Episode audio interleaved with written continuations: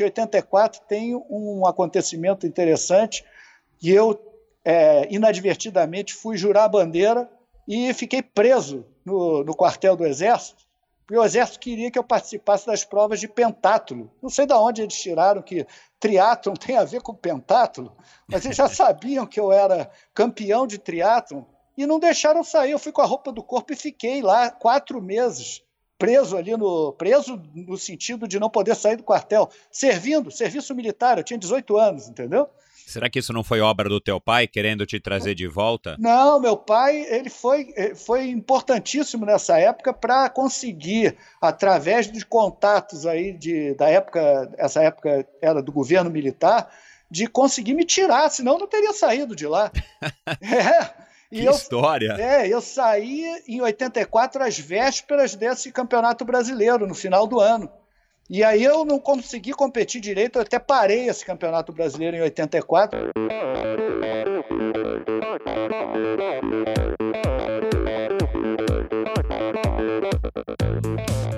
Olá pessoal, sou o Michel Bogli e este é o Endorfina Podcast Aqui você ouve minhas conversas com triatletas, ciclistas, corredores e nadadores.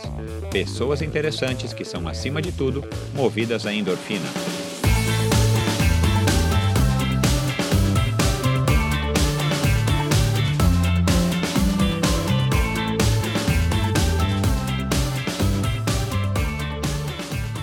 Produtora de áudio Pulsante tratou e finalizou o som deste podcast um passo importante para o crescimento do endorfina.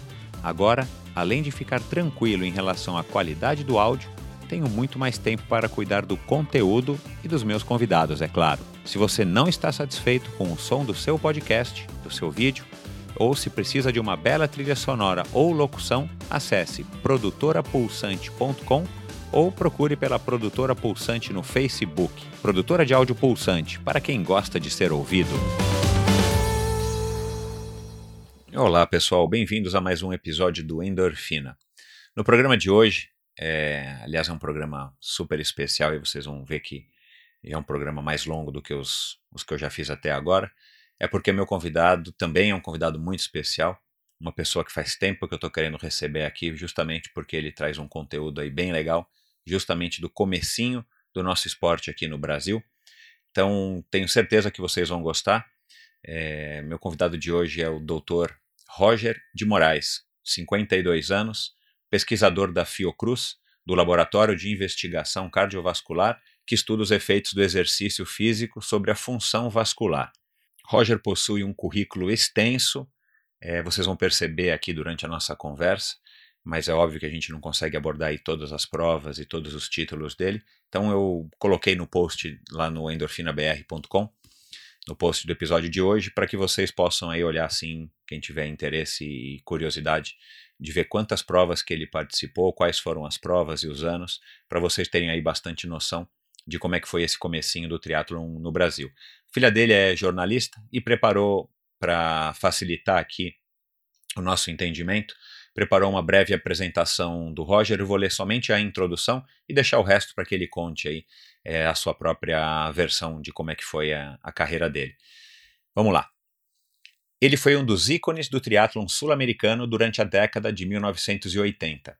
Em 1983, aos 17 anos, venceu o primeiro triatlon realizado no Brasil, organizado na sequência correta. Foi naquele mesmo ano primeiro sul-americano e melhor atleta no Ironman do Havaí, com menos de 20 anos. Em 1983, perdão, em 1984 e 1985, venceu as mais importantes competições realizadas em território nacional, incluindo os triatlons de Florianópolis, Santos, São Paulo, Belo Horizonte e Brasília, aonde foi homologado o primeiro recorde sul-americano para a distância olímpica. Ainda em 85, venceu o Triatlo Internacional do Atlântico em Mar del Plata e foi vice-campeão brasileiro do Internacional do Rio de Janeiro. Passou também uma temporada na Europa, onde participou de diversas provas. Em 1986, após ser campeão do triatlon de Belo Horizonte, retornou à Europa e venceu o triatlon de Eichstätt, sendo também o terceiro colocado na Copa da Bavária. De volta ao Brasil, venceu em Niterói o triatlon do Globo, conquistando também algumas semanas depois o título de campeão brasileiro do Internacional do Rio de Janeiro e bicampeão do Triatlon Internacional do Atlântico em Mar del Plata, em emocionante disputa com o então campeão europeu e amigo dele, o alemão Dirk Arschmonite. Em 1987, depois de vencer o circuito Company de Triatlon no Rio de Janeiro, foi campeão também do Triatlo Internacional de San Andrés, na Colômbia, e durante uma temporada na Europa, mais uma, ele foi campeão de várias provas, entre elas Schomberg, Wittensee, e foi segundo colocado nos triatlons de Berlim e St. Wendel, onde sagrou-se vice-campeão alemão, superando grandes nomes da época como Jürgen Zack, que muitos de vocês é, ainda lembram, e Rainer Müller. Bom, se você é hoje um triatleta ou fã do esporte, aumente o volume e curta essa conversa com o Dr. Roger. Seja muito bem-vindo. Olá, Michel, tudo bem? Tudo ótimo. É um prazer ter você aqui depois de tantos anos e, e você poder contribuir com a sua versão da história, principalmente nesse começo do triatlon no Rio de Janeiro. Claro, vai ser um prazer para mim. Legal. Ô Roger, né, esse texto que eu li aqui no começo, ele foi retirado aí, como eu, a gente estava conversando agora há pouco, de um resumo aí que tua filha jornalista fez a respeito aí de uma parte pequena da sua carreira. E claro, né, o ouvinte aí já percebeu, são inúmeros títulos, inúmeras eh, disputas e, e inaugurações de triatlons em várias cidades do Brasil e tal. E muito jovem, né? Fala um pouco da sua família, da sua infância na escola, você praticava esportes, enfim. Claro, minha, minha família é uma família de militares, né? Meu, pai, meu avô e meu bisavô foram generais do Exército, tanto por parte de mãe quanto por parte de pai. É, inclusive, um deles é, foi chefe da escola de guerra, é, chama-se Eudoro Barcelos. Eu nunca perguntei para o Armando, se você entrevistar o Armando, seria até interessante fazer essa pergunta a ele. Meu pai sempre perguntava se o Barcelos do Armando é, teria alguma coisa a ver com Barcelos da minha família, que eu me chamo Roger de Moraes, mas o meu avô se chamava, é, tinha o nome Barcelos, né, né no, no meio além do Moraes, né? Então não sei, ele sempre dizia que tinha uma parte da família que tinha ido para Niterói, esse nome Barcelos não era muito comum. E era com Bom, dois L's igual o do Armando? Sim, era com dois L's. Uau, então, vamos perguntar para ele. Sei, Eudoro? É, Eudoro, o meu bisavô era Eudoro Barcelos e o meu avô era Tasso Barcelos. Então, ambos eram generais do Exército e os meus avós, e avô e bisavô, por parte de mãe, também eram generais do Exército. Mas meu pai, ele foi engenheiro, todos eram generais e engenheiros, né? Uhum. E trabalhavam na, na parte de engenharia do Exército. Mas meu pai foi só engenheiro, ele não quis seguir a carreira militar e a minha infância foi muito é, conturbada no sentido de mudanças. Né? Meu pai trabalhou na CSN em Volta Redonda, então eu comecei, logo que eu nasci, eu fui morar é, num, num lugar muito pequeno, lá em cima do túnel, aqui, na, aqui em Botafogo, no Rio de Janeiro. Com dois anos eu fui para Volta Redonda, fiquei em Volta Redonda até os quatro anos de idade, voltei para o Rio de Janeiro, isso meu pai sendo transferido do Rio para Volta Redonda, onde é a CSN, né, Companhia Siderúrgica Nacional, e no Rio de Janeiro é, eu fiquei até por volta dos oito anos, quando eu voltei mais um ano para Volta Redonda, depois voltei de novo para o Rio de Janeiro, quando meu pai foi finalmente transferido para Siderúrgica Mendes Júnior, também assim, emprestado pela CSN. E aí eu fui morar em Belo Horizonte, isso com 11, 12 anos de idade, e de onde eu voltei para o Rio de Janeiro definitivamente com 16, 17 anos, que foi exatamente quando eu comecei o triatlon, né?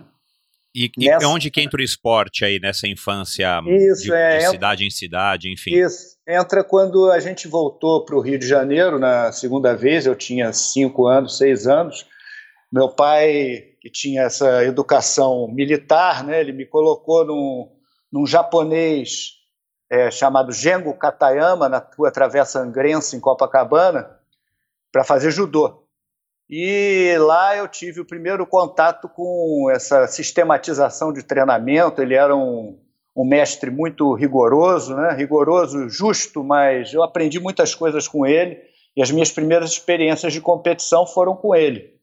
Depois eu dei continuidade a isso quando eu cheguei em Belo Horizonte e decidi, por vontade própria, né, entrar para o Minas Tênis Clube e começar a nadar. Paguei ali aquela Pagnade, né? Era estranho, porque ninguém começava a nadar com 11, 12 anos, todo mundo vinha já desde pequeno com intenção competitiva, não, né? Só como, como lazer. Mas eu tinha intenção competitiva e não sabia nadar, e sabia nadar, né? não afundava, mas não sabia nadar tecnicamente. Né? Eu não era um nadador. Não né? era um nadador, né?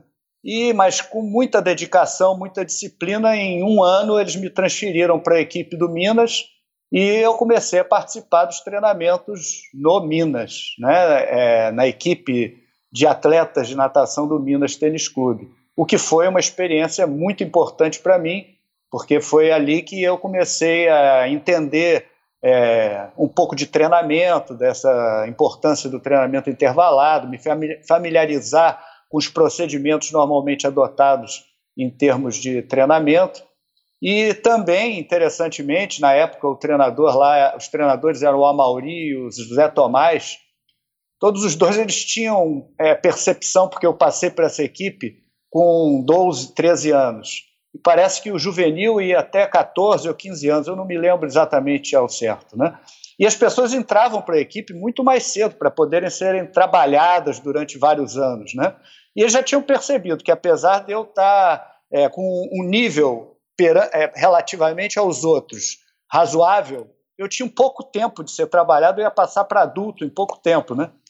Então, é, eles começaram a incentivar é, esses atletas, tinha o Caio Wagner, que é um outro atleta que por acaso também era amigo meu na época, era nadador, mas ele acabou fazendo triatlon também, a gente se encontrou depois em algumas competições é, posteriormente, mas eu e o Caio, naquela época, incentivados pelo Amauri e pelo José Tomás, começamos a participar de, de corridas de rua.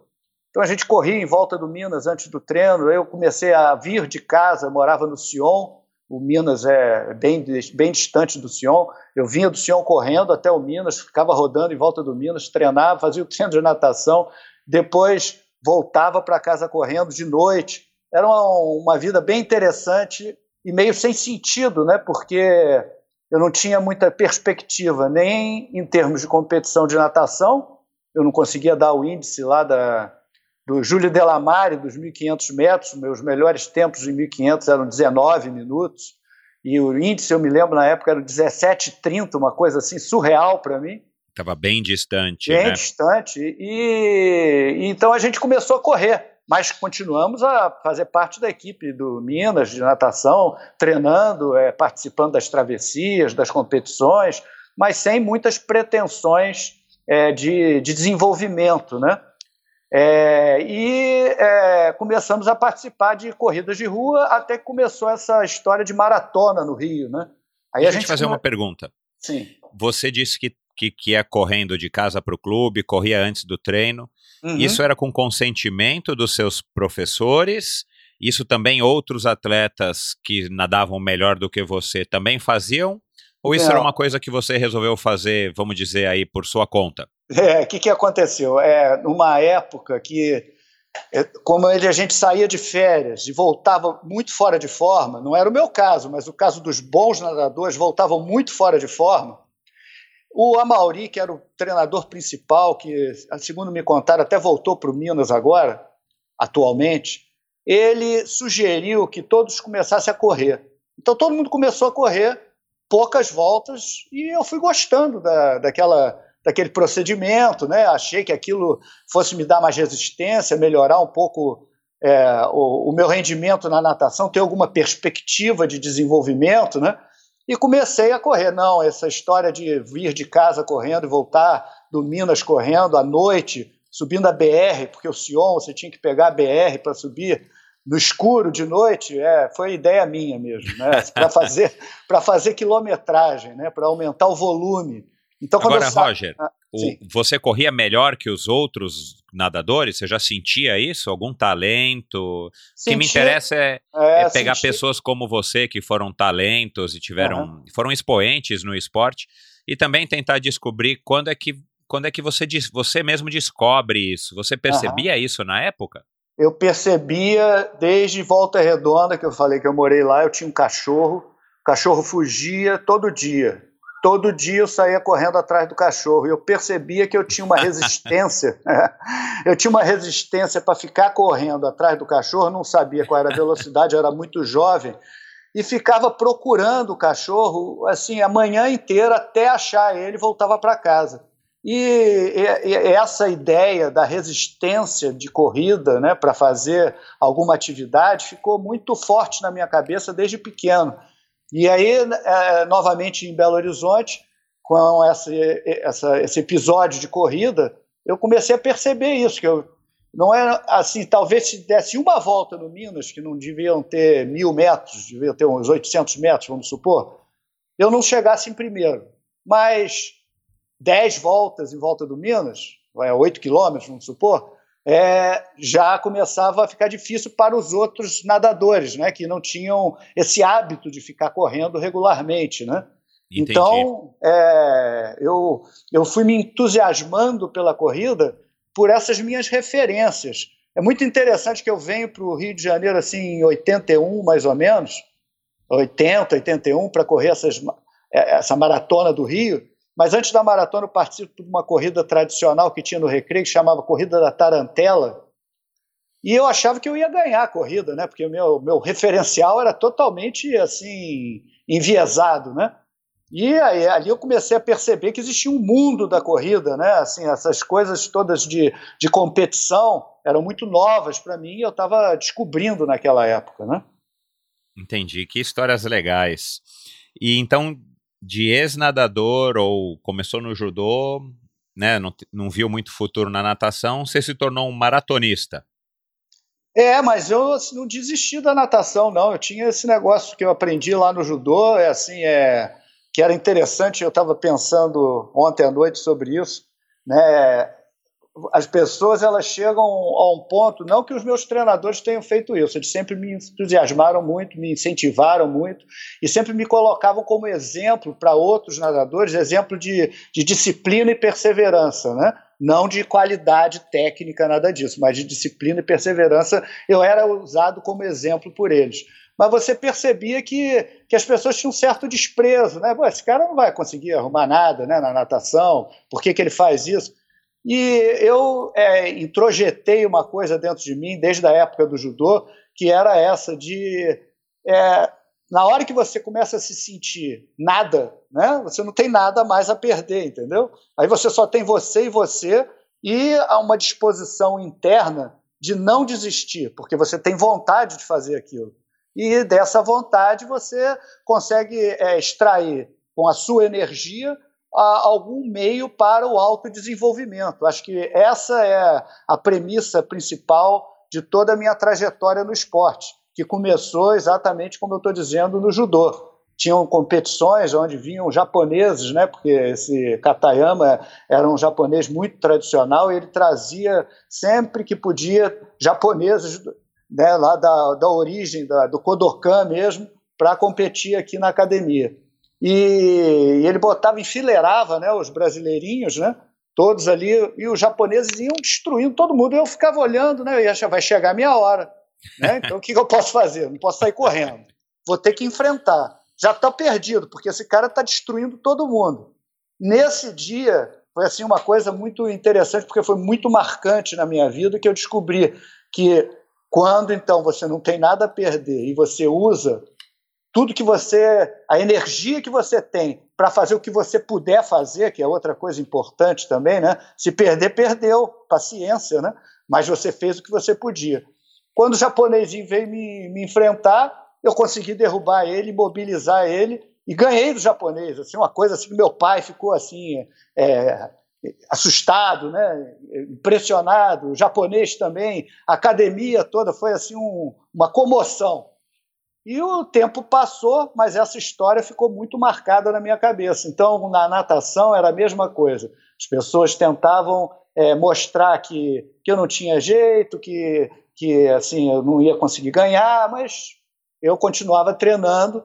E por acaso o triatlon surgiu na minha vida quando eu vim para o Rio de Janeiro e eu percebi, ó, vem cá, peraí, eu já nado, não nado, não sou o melhor nadador, mas também não sou mau nadador corro, tenho experiência com corrida, só falta pedalar. E eu não sabia que pedalar era o que eu teria mais facilidade, né? Tinha mais. Foi a minha maior paixão, né, até hoje, né? E é uma coisa que eu tenho uma facilidade muito maior do que nadar e do que correr, né? Que bacana. E aí, pronto, você ficou sabendo do triatlon, sei lá, é, onde eu, que você ficou sabendo do assim triatlon? Assim que eu cheguei no Rio, vindo de Belo Horizonte, eu tentei entrar para a equipe do Flamengo de natação, pior ainda, porque a do Minas já era difícil, do, do Flamengo naquela época era impossível. Era campeão brasileiro, os melhores nadadores do Brasil estavam ali, mas eu era conhecido do Dalteli Guimarães, que era treinador da equipe, e ele me incentivava a continuar treinando ali. Por... Eu tentei entrar para o waterpolo também, fiz um pouco de waterpolo, e entrei para o atletismo do Flamengo, para correr 3 mil com obstáculo porque eu era forte, né, da natação, tinha perna forte. Então, é a prova mais dura, né, do atletismo é, é na pista. Prova, é uma prova de fundo com força, né? Então eu me, ade me adequava bem. E aí um dia em casa eu li sobre esse desafio no Havaí do homem mais resistente do mundo. É mais, mais uma vez essa história da resistência, né? Que aí voltou a, a clarear na minha cabeça quem seria capaz, o homem mais resistente do mundo, seria aquele que seria capaz de nadar 3.800 metros, que seria o equivalente lá à travessia de Waikiki, alguma coisa assim, é, 180 quilômetros, que era a volta lá do, de Oahu, né, no, no, lugar do Havaí, do Havaí, e a maratona de Honolulu, 42 quilômetros. Parece que o John Collins, não foi? É, na, Exato. Né, ele sugeriu isso, ele era militar também, né? E e isso aí parece que começou em 1977 ou 78, e eu li sobre isso em 82. E aí eu me interessei e falei, eu quero fazer triatlon, vou, vou querer participar desse desafio. E como eu estava em contato com o Dalteli no Flamengo, o Dalteli falou, olha, o Alberto Cler, ele é, parece que treinou um pessoal aí para o triatlon, por que, que você não fala com ele? Eu fui falar com o Alberto, o Alberto começou a me dar planilhas de treinamento, é, os treinamentos do Alberto eram sempre é, muito conservadores na natação, porque já tinha visto que eu era capaz de nadar relativamente bem, não em nível nacional, mas relativamente bem para aquela competição. E começou a trabalhar ali o desenvolvimento para eu participar do Ironman em 83. Isso foi por volta de junho de 82. É... Então, o Alberto, só para contextualizar Sim, os ouvintes, claro. porque talvez eles não conheçam uhum. Alberto, o Alberto. É.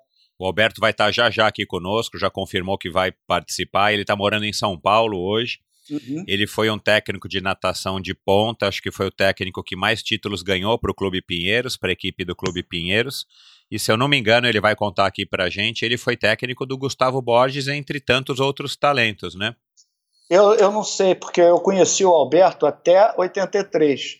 Então, o Alberto ele foi muito educado, muito correto, e eu treinei com ele até o Havaí de 83. Eu ganhei o primeiro triatlo em maio de 83, triatlo Café do Brasil. É, depois continuei treinando com o Alberto, seguindo a trajetória e a orientação dele para o Havaí fui lá no Havaí e fui o primeiro, a, com menos de 20 anos, a completar a prova. Né? Não existia essa categoria, como você fez ali na apresentação, a categoria ah, menos de 20 anos, ela não Corrigiu. existia. Né? É só, é, se você for ver lá nos resultados, não tem ninguém com mais de 20 anos na minha frente, entendeu? Então, com menos de 20 anos, eu fui o primeiro. É, que na legal. na categoria, eu não, não sei ao certo, talvez vigésimo, alguma coisa assim, que a categoria realmente ia de 18 aos 24 anos, né? No, no Havaí. E aí, depois do Havaí, eu parei de treinar com o Alberto e fui treinar com o Jorge Augustines, o filé. E esse filé, depois, não sei como é que é a sua pauta, seria interessante você conversar com ele, porque ele é um pioneiro também no triatlo, porque foi meu treinador desde 83 até 89, quando eu parei de competir por um tempo. É, e o filé ele foi importante porque ele me ajudou a desenvolver o que eu tinha mais fraco, que na verdade, em termos competitivos, era a corrida, né? Apesar de eu já ter participado de maratona, né, não tinha um, um nível competitivo internacional, isso ficou muito claro quando eu fui para a Alemanha em 85, né, para competir de igual para igual com essas figuras internacionais. Né? Eu nadava relativamente de forma semelhante, pedalava semelhante naquela época, mas perdia na corrida. Depois. Entendi. Pode falar. É, é desculpa, é, duas coisas aqui que, que, que eu gostaria de falar. Uhum. O Jorge Augustini, se você tiver o contato, ele estiver nos ouvindo, Jorge, entre em contato aqui com o Roger, comigo, vamos bater um papo, vai ser um prazer. É, o Jorge Roberto Augustini, já está ele... topando aí participar e é. vai ser um prazer conversar com outro técnico daquela época aí do triatlon, né? Isso, ele foi treinador da Márcia Narlock, não sei se claro, vocês ouviram falar, né? Que é a claro. Marcinha, né? Da, da maratona, foi a quatro Olimpíadas, né? E, e ele tem uma característica muito interessante que é o que eu acredito para o atleta. Ele casa com o atleta. Então ele é. foi meu treinador, só teve eu como atleta durante vários anos, toda a minha carreira. Depois ele parou de me treinar e foi treinar a Marcinho, só teve a nascer como atleta. Então, ele tem um, poucos, nada, poucos atletas, mas os atletas eles se de sucesso. É, porque ele se dedica muito a isso, entendeu? Bacana. Então, vamos voltar aqui rapidinho ao, ao seu primeiro triatlo em 83. Uhum. O Alberto estava te treinando desde 82. Isso. E, e ele fez uma periodização, um planejamento para você competir no Ironman em 83. Exatamente. E aí veio o primeiro triatlo no Brasil que foi ótimo para você, porque você ia para o Ironman sem participar de nenhuma prova, né? É, muito mais do que isso, porque eu ganhei a passagem para ir para o Ironman no, no triatlon do Rio. Foi o Opa, prêmio. Melhor ainda do primeiro colocado. Né? E que bacana. Essa é uma questão que eu acho importante para outros que estão ouvindo, né? de a minha família, ela sempre me ajudou, mas ela nunca apoiou muito essa minha participação em competição, porque me afastava definitivamente dos estudos, né? Então eu, eu comecei a partir de 83 a cada vez ficar mais dedicado ao triatlon e menos envolvido com estudo até parar de estudar durante um tempo, né? Então, isso... esse assunto também interessa aqui a mim, aos ouvintes, eu acredito. Claro. Você, né, você, você acabou de explicar como é que você acabou entrando no triatlon e tal. Uhum. É, enfim, você foi, você foi tendo não sucesso porque você não tinha competindo quando você começou a treinar com o Alberto. Uhum. O que, que você viu no triatlon e o que, que fez com que você se dedicasse com esse afinco e, como você acabou de dizer, aos pouquinhos você fosse se afastando do estudo? Então, essa é por isso é que essa história, essa trajetória toda é importante de ser relembrada, né? Essa questão da resistência, da perseverança, na, da construção de um corpo resistente, forte. Para quê? Não tinha guerra nenhuma, né? O japonês falava: você, seu corpo é sua arma. Eu ficava pensando pequenininho, mas a arma não vou matar ninguém. Que, por que, que eu quero que o meu corpo seja minha arma? Né? Mas ele estava querendo dizer da importância da preparação, do cuidado que você tem com o seu corpo, que o seu corpo ficando forte, resistente, tua mente também vai ficar. Co alguma coisa que criança não captou direito, entendeu? Mas você tá, eu estava ali num processo de treinamento sem muita explicação. Eu já estava treinando para o triatlon sem saber.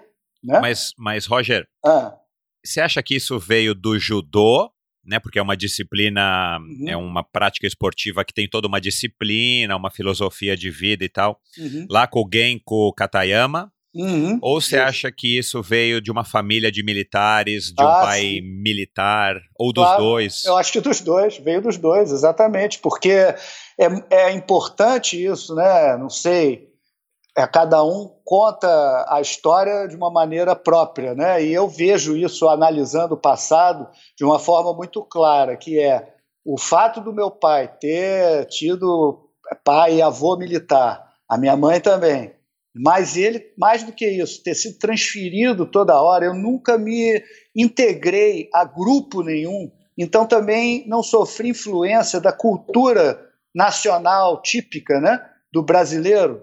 Então eu, eu, sofria outras influências, né, que é a cultura do Katayama, é a cultura da disciplina, da perseverança, e não conseguia me adaptar exatamente num grupo, não por problema de relacionamento, mas simplesmente porque na hora que eu começava a fazer as amizades e a ter aquele cotidiano com os meus amigos, meu pai era transferido para outro lugar, né? E aí eu tinha que fazer, começar tudo de novo.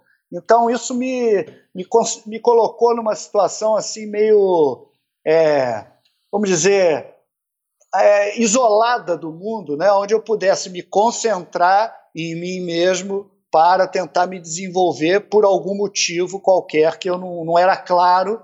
E depois, com o triatlo, vi uma justificativa para aquilo tudo. Né? Eu tinha 17 anos, ganhei o triatlo, falei, então agora vamos ver se eu, se eu sou resistente o suficiente para competir o Ironman. Fui pro é, Ironman. faz total sentido, né? É, foi a, a ideia foi essa, né? Foi... E sem falar que como o triatlon é um esporte individual, uhum. para onde quer que você fosse, o teu pai fosse transferido, enfim, você ia estar tá com você mesmo na tua prática, no teu treino, no dia a dia. E não é. ia depender da equipe ou dos amigos, enfim, né? É, e isso é uma outra, é, é uma continuidade. Quando eu, eu comecei a fazer triatlo, meu pai parou de ser transferido. Eu fiquei parado aqui no Rio de Janeiro, entendeu? Então, ah, mas isso, isso eu tinha, foi em 1982, né? Eu tinha 16, 17 anos, porque eu faço aniversário no meio do ano, então é, tinha 16 anos, 17 anos. E eu sempre treinei, você falou, ah, contar histórias sobre os amigos daquela época.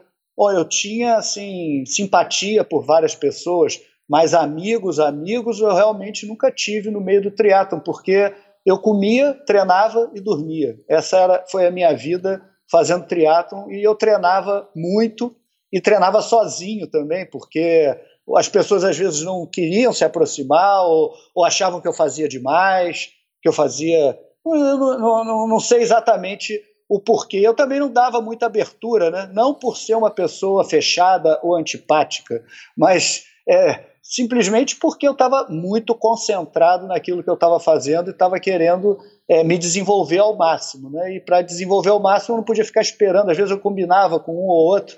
Aí a pessoa chegava 20 minutos atrasada, eu falava, pô, 20 minutos a menos?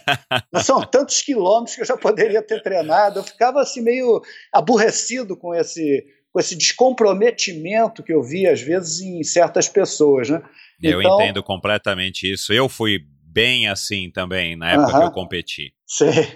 Aí então, é, é, assim, por exemplo, vou, vamos dar um exemplo claro: o Alexandre Ribeiro é uma pessoa ótima. Eu acho que ele teve um sonho muito parecido com o meu. Ele teve a oportunidade de continuar por mais tempo, um apoio muito maior da família. Eu acredito, eu vendo, o pai dele sempre foi o maior torcedor e incentivador dele. Eu acho assim ótimo, gosto dele mas eu não tenho assim uma amizade para sentar e conversar com o Alexandre, porque a gente nunca sentou e conversou. A gente se encontrava em competições é, de passagem, né? E falava oi, tchau e tudo bem, né? E não, nunca tivemos também assim essa oportunidade de treinar junto regularmente, né? Por conta da, da organização, não porque um evitasse o outro, não nada disso mas assim, por conta da organização do, do plano de treinamento de cada um. Hoje eu vou fazer 160 quilômetros e ele vai fazer é, natação, né? Não tem nada a ver. Entendeu? Legal. Já que você falou aí nos 160 quilômetros, você lembra mais ou menos como é que eram estruturados os seus treinos, Roger? Lembro Esse comecinho, vai, entre 82 e 83, quando você não tinha praticado, ah, participado sim. de nenhum triatlon, ah, e o Alberto estava te treinando para um ah, Ironman. Sim, em, é, nessa época do Alberto eu lembro bem, porque ele fazia uma, uma organização, ele fazia dois esportes na segunda, dois esportes na, na terça e fazia os três esportes na quarta. Aí repetia de novo. É, não, na quinta ele dava mais um, um, refresco, um dia meio de descanso, aí repetia de novo, sexta, sábado e domingo. Ia fazendo em ciclos de três, mais ou menos, e ia engolindo as semanas, né? Entendeu, né? É segunda, Entendi. terça e quarta, descansa um pouco na quinta, aí sexta, sábado, domingo, descansa um pouco na segunda, aí vai terça, quarta e quinta, descansa um pouco na sexta, e ia fazendo ciclos dessa maneira.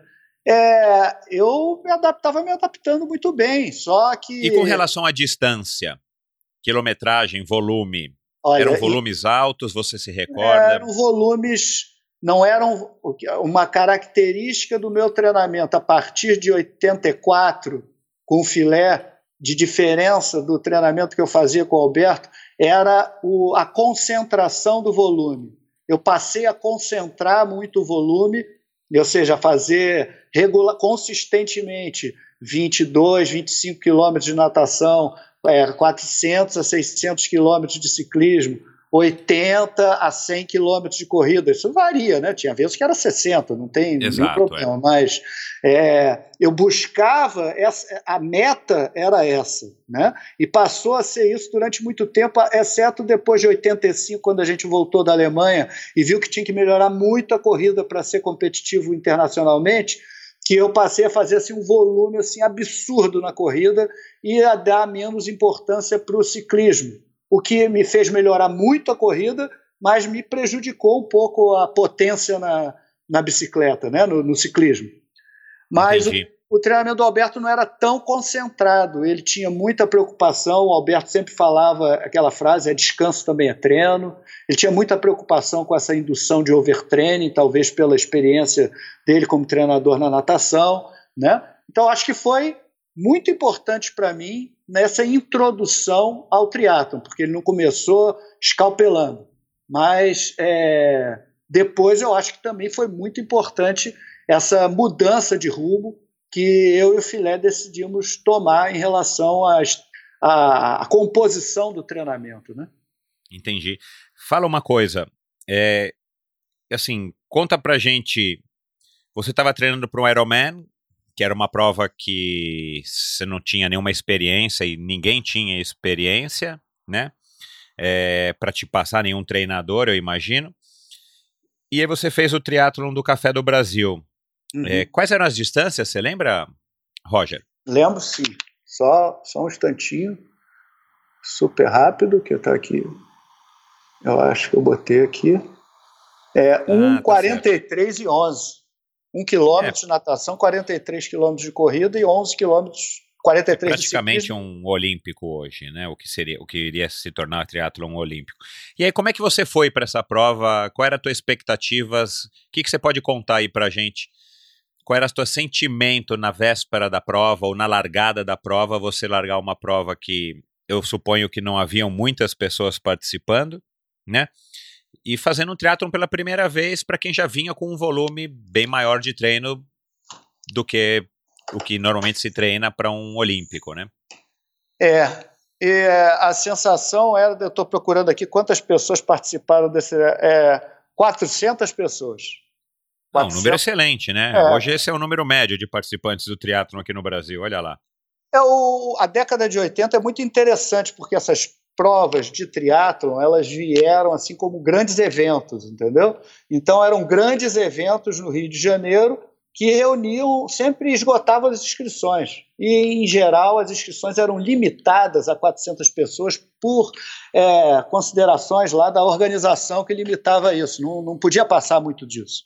Tá certo. E era uma época da, das maratonas também, então dos grandes eventos. Isso acabou é, no final da década de 80, por falta de patrocínio, não sei exatamente porquê. E o triatlo, interessantemente, começou a se mudar para São Paulo, mas depois a gente fala sobre essa parte. Mas, é, mas fala aí da tua sensação, como é que isso, você. Isso. O que, que, que, que, que você recorda dessa época aí, na véspera da largada ou na largada da prova? Eu recordo do seguinte: é, nenhuma expectativa, nenhum medo e aquela disposição de fazer o melhor que eu pudesse. Né? Assim, é, fazer o melhor, para mim, era o suficiente. Eu só, na época, eu era é, religioso, né? católico, né? ia à igreja, em Belo Horizonte eu ia à igreja todo domingo, e isso também acho que estava é, envolvido dentro desse espectro né, da disciplina militar lá dos meus pais, dos meus avós, é, ligada à religião também. Hoje em dia eu não sou assim, mas naquela época eu era. E eu me lembro que eu rezava e pedia, não para me favorecer, né, porque isso era injusto, né? Porque que Deus vai me ajudar e não vai ajudar o, o José. Né? Exato. É, é, então eu pedi que vencesse o melhor e que eu pudesse fazer o melhor que eu pudesse. Né? Assim, que o melhor que eu pudesse é, fazer naquele dia, expressar todo o potencial que eu consegui desenvolver com o treinamento que aquilo acontecesse naquele dia. E fui lá e fiz força. Foi isso que aconteceu. E ganhei. E na chegada, qual foi tua sensação? Vencendo uma prova de um esporte que você nunca tinha praticado e na frente de 400, de 399 pessoas, qual foi a sensação cruzando a linha de chegada em primeiro lugar? Ó, a sensação do primeiro triatlo foi assim meio de de surpresa, né? Assim, eu nunca tinha vivido aquilo, né? Eu tinha sonhado em ganhar corrida, sonhado em ganhar é, competição de natação e nunca tinha ganho exatamente, né? No judô, as minhas vitórias eram vitórias internas ali de competições internas, não tinha um, uma expressão muito grande, tinha um significado importante para mim, mas não tinha uma expressão nacional. Aquilo ali era uma competição aberta, nacionalmente aberta, qualquer um podia participar. Era só se inscrever, né? É, e eu vencer aquilo, eu fiquei meio muito feliz, muito surpreso também na hora. E, mas eu posso dizer, em outras competições ao longo da minha carreira, eu tive uma, uma sensação de, de, de êxtase muito maior do que dessa primeira competição. E é interessante que o que fica. Meu pai falou uma, uma frase na época: ele falou, olha só, você vai ser lembrado para o resto da tua vida pela vitória no primeiro triatlo. E eu acho, sim, eu fiz muito mais no triatlo do que aquela primeira vitória, mas realmente hoje quando você para e olha pessoas que não é, viveram aquela década de 80 e que não me conheceram, basicamente eles se referem ao Roger em relação à primeira vitória no, do primeiro triatlo que teve no Brasil. Então foi importante nesse aspecto, mas a gente não tinha. Foi histórico, né? É, histórico. A gente não tinha dimensão histórica naquela época, embora meu pai já tivesse dito isso, né? historicamente, essa, essa competição vai ser mais importante do que qualquer outra na tua vida. Que e bacana. realmente foi, né? Isso. E aqui, através do Endorfina, a gente está colocando isso aí para quem quiser ouvir em alto e bom som, vindo da sua própria voz, né? Uhum. Legal. E você ganhou a prova onde? Você lembra? Você liderou de ponta a ponta? Foi na corrida? Foi na bike? Foi na corrida, porque tinha um, um americano convidado chamado Kurt Madden, e ele errou, ele estava na frente no ciclismo, e parece que ele fez uma volta a menos, porque eram duas voltas e meia, se eu não me engano, no ciclismo. Era ali na perimetral, era no, no, no aterro do Flamengo, passava pela perimetral, tinham duas voltas e meia. Me lembro bem, porque eu gostava de estudar o percurso, essas esses detalhezinhos meio é, psicóticos, né? e, e eram duas voltas e meia e, e, parece que ele fez duas voltas. Então ele foi desclassificado. Então eu vim atrás em segundo lugar e eu não sabia que eu estava em primeiro. Depois eu fui é, informado a uns um quilômetro da chegada, um quilômetro e meio, que eu era o primeiro, que a primeira pessoa não, é, não estaria validada, porque estaria desclassificada. E aí eu, então, eu me preocupei em manter é, o ritmo mais forte que eu pudesse naquele momento, durante até o final da prova, durante o tempo que faltava, para não ser ultrapassado. Eu não sabia quem estava atrás de mim também. E foi assim. Né? Bacana. Um, Parabéns, muito uma... legal. E que bom que foi um brasileiro que venceu o primeiro triatlo no Brasil, né? Ainda tem isso, né? De é, quebra, é, é. você ainda estava no lugar certo, na hora certa, e o americano bobeou, você foi lá e traçou. É, foi isso. Legal. E o Ironman? O Ironman, a preocupação em 83 era completar. Não tinha nenhuma pretensão de tempo, ninguém sabia nada, o que, que é que dá para pedalar, o que, que dá para correr é assim, será que dá para um ser humano completar uma prova como essa? A ideia era essa, entendeu? Embora já tivesse tido o Ironman em 78, 79, 80, 81, 82, então os americanos já sabiam que era possível, mas não era assim uma abundância de pessoas no mundo é, fazendo Ironman, né? não era uma sem dúvida um, né? um, um esporte popular. Até e hoje. ninguém postava no Facebook na época foto, as histórias, né? Ah, é, então a gente não tinha é, contato tão grande com, com as pessoas de outras nacionalidades, né? Hoje fica muito fácil você ficar sabendo o que, que o Frodeno fez na Alemanha, né? O que, que o outro fez lá na Bélgica, então é, era bem diferente. Bacana.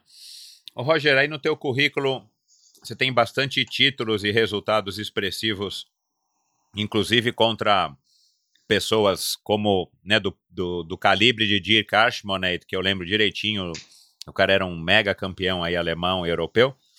como é que surgiu essa história de Europa, o convite para participar da equipe da Winning? Uhum. Conta pra gente. Então, isso foi é, interessante, né? Assim, tem história. Podemos ficar conversando horas. Eu sei que você não tem tempo, mas é, eu acho tudo assim interessante analisando é, a, a, retrogradamente né, o passado. Não, fica à vontade, vamos lá. É, ouvir história. Em 83, o Detlef Kuhnel, que foi um grande incentivador do triatlon na Alemanha, na Europa, foi quem idealizou o Ironman da Europa em Holt, né? Depois ela, o Ironman da Europa foi para foi para Frankfurt, o Ironman da Alemanha, né? Foi para Frankfurt, mas o primeiro Ironman da Europa foi realizado em Holt, uma cidade da Bavária, perto de Munique. Isso. E o, e o Detlef Kühnel teve no Brasil em 83, é, depois de, de, ter participado do, do triatlo do, do Havaí, ele veio para o Brasil e participou do Brasil do segundo triatlon, onde eu fui vice-campeão e o, quem ganhou foi o Campesato, Osmar Campesato, que eu tinha até te escrevi para ver se você consegue entrevistar ele, que tem, ele tem uma história muito interessante também. É, e o, o Detlef Kuhn, ele te, aparece uma fotografia comigo, eu, jacaré do jiu-jitsu, que foi para o Havaí também com a gente em 83, é, Fábio Amed, que é um, um, amigo meu que eu acabei arrastando para o Ironman do Havaí, fez triatlo durante um tempo também.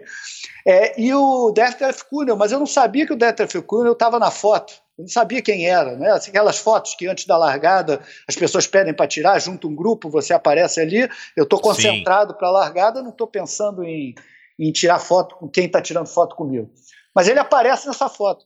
Em 84 ele volta para o Brasil. Detlef ele tinha assim essa filosofia aventureira, participou do Paris Dakar é, em várias categorias lá com vários tipos de moto. É, participou do Ironman do Havaí, foi um dos pioneiros do, do, do triatlo na Alemanha e um grande organizador, uma grande pessoa. Em 84 no Brasil ele fez um convite aos três ou quatro primeiros colocados ali, que ele via que se destacavam nas provas, nas competições aqui no Brasil, para participar de uma temporada na Alemanha, em 85.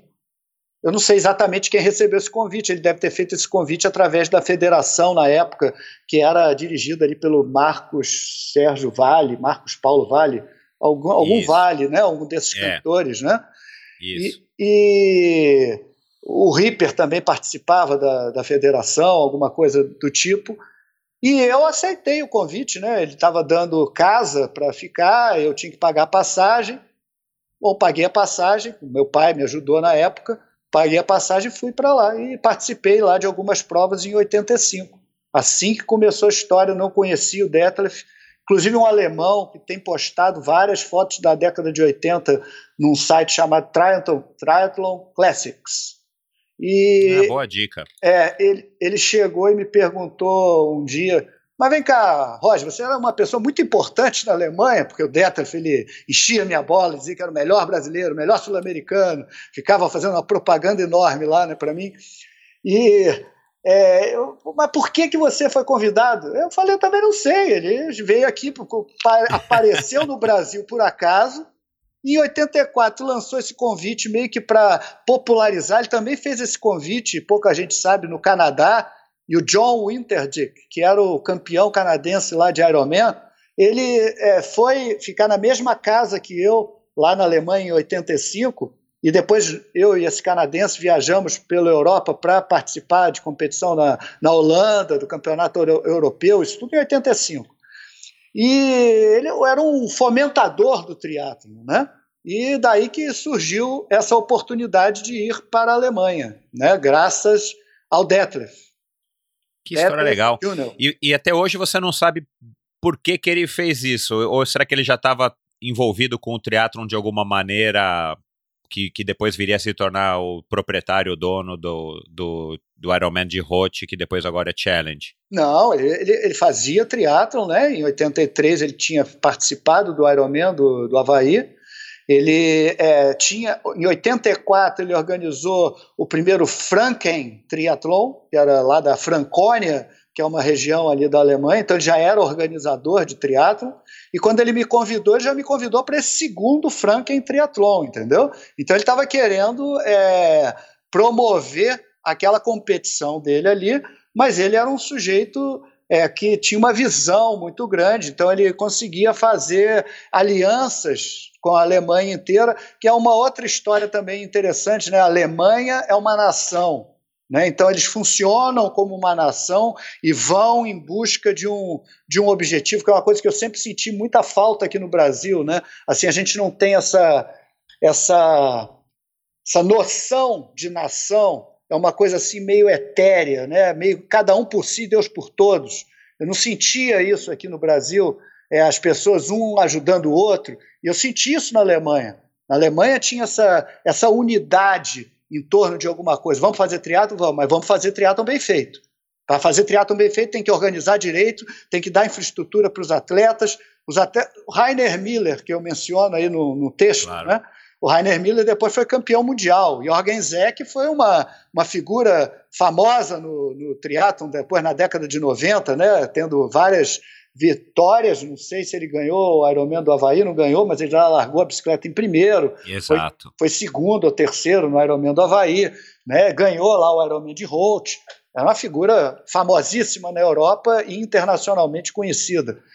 Naquela época, todos nós éramos mais ou menos do mesmo nível. Claro, o Jorgen Zeck, a gente via que tinha um talento natural para pedalar e isso desequilibrava um pouco, mas não tinha uma distância tão grande ainda. Não sei se ia acontecer, eu parei em 89, 90 de, de participar dessas competições com eles, né? mas eles continuaram se desenvolvendo.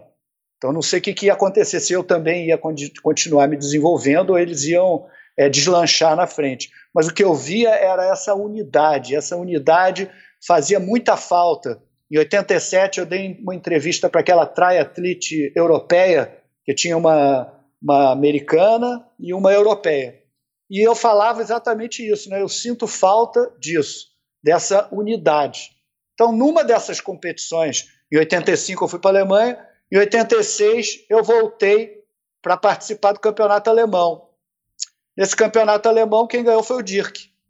E aí eu conheci o Dirk e perguntei se ele e o vice-campeão, que era o Gernot Rupp, e a, e a campeã alemã, não queriam ir para o Brasil participar do Campeonato Brasileiro.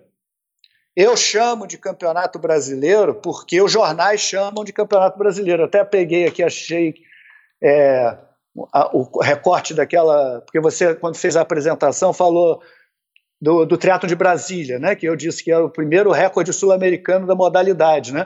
Quem Exato. disse foi o jornal. Né? A prova em Brasília definiu o primeiro recorde sul-americano da modalidade em 2 horas 3 e 54. Então, muitas coisas são definidas dessa época da história pelo jornal. Depois, conversando com Júlio Alfaia, presidente da, da federação aqui do Rio, ele me, me esclarece o seguinte: olha, como não tinha confederação de triatlon brasileira, nenhuma competição poderia ser considerada campeonato brasileiro ou campeonato sul-americano.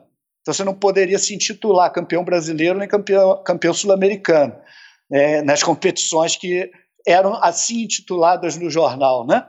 Uhum. Falei, tudo bem, então, então muda-se, né? Mas o jornal fala assim, Inclusive, o Djalma Madruga ganhou em 84 e 85 o triatlon aqui no Rio, e ele também se considera bicampeão brasileiro. Né? Eu ganhei em 86, o que seria a terceira versão do Campeonato Brasileiro, a quarta versão do Campeonato Brasileiro, porque a primeira seria em 83, aquele que eu teria ganho, que eu ganhei. Né?